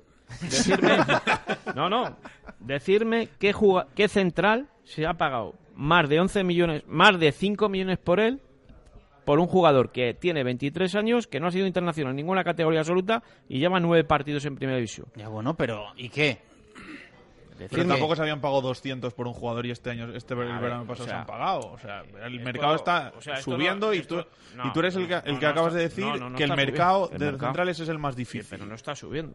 O sea, tú daros cuenta que un jugador que tiene una cláusula de 22 millones de euros, que es el central del Celta, lo firma este año el Sevilla por 5. Pero que luego, aparte, que esto es una subasta, ¿eh? Que si la Real te quiere y pone 4, el Villarreal pone 5, el Bueno, pero- Valencia pone 7, pues el Sevilla se va a los 11. Es que esto es así, ¿eh? Claro, pero. Y si no, pues en el Valladolid, que no pasa nada. En fin. Aquí lo vamos a dejar. Pepe, muchas gracias. No hemos hablado del español. Está también el Real Valladolid, que ya no hablamos de los rivales, y deberíamos. Y eso ¿eh? que faltan deberíamos. 48 horas. Gracias, Valbuena. Muchas gracias. Gracias, Coco. No te enfades. Eh, mañana más, Jesús. Hoy por la tarde hacemos cantera con Blanquivioletas. También a las 6, que hay Champions. Eh, abrazo fuerte. Hasta mañana. Adiós.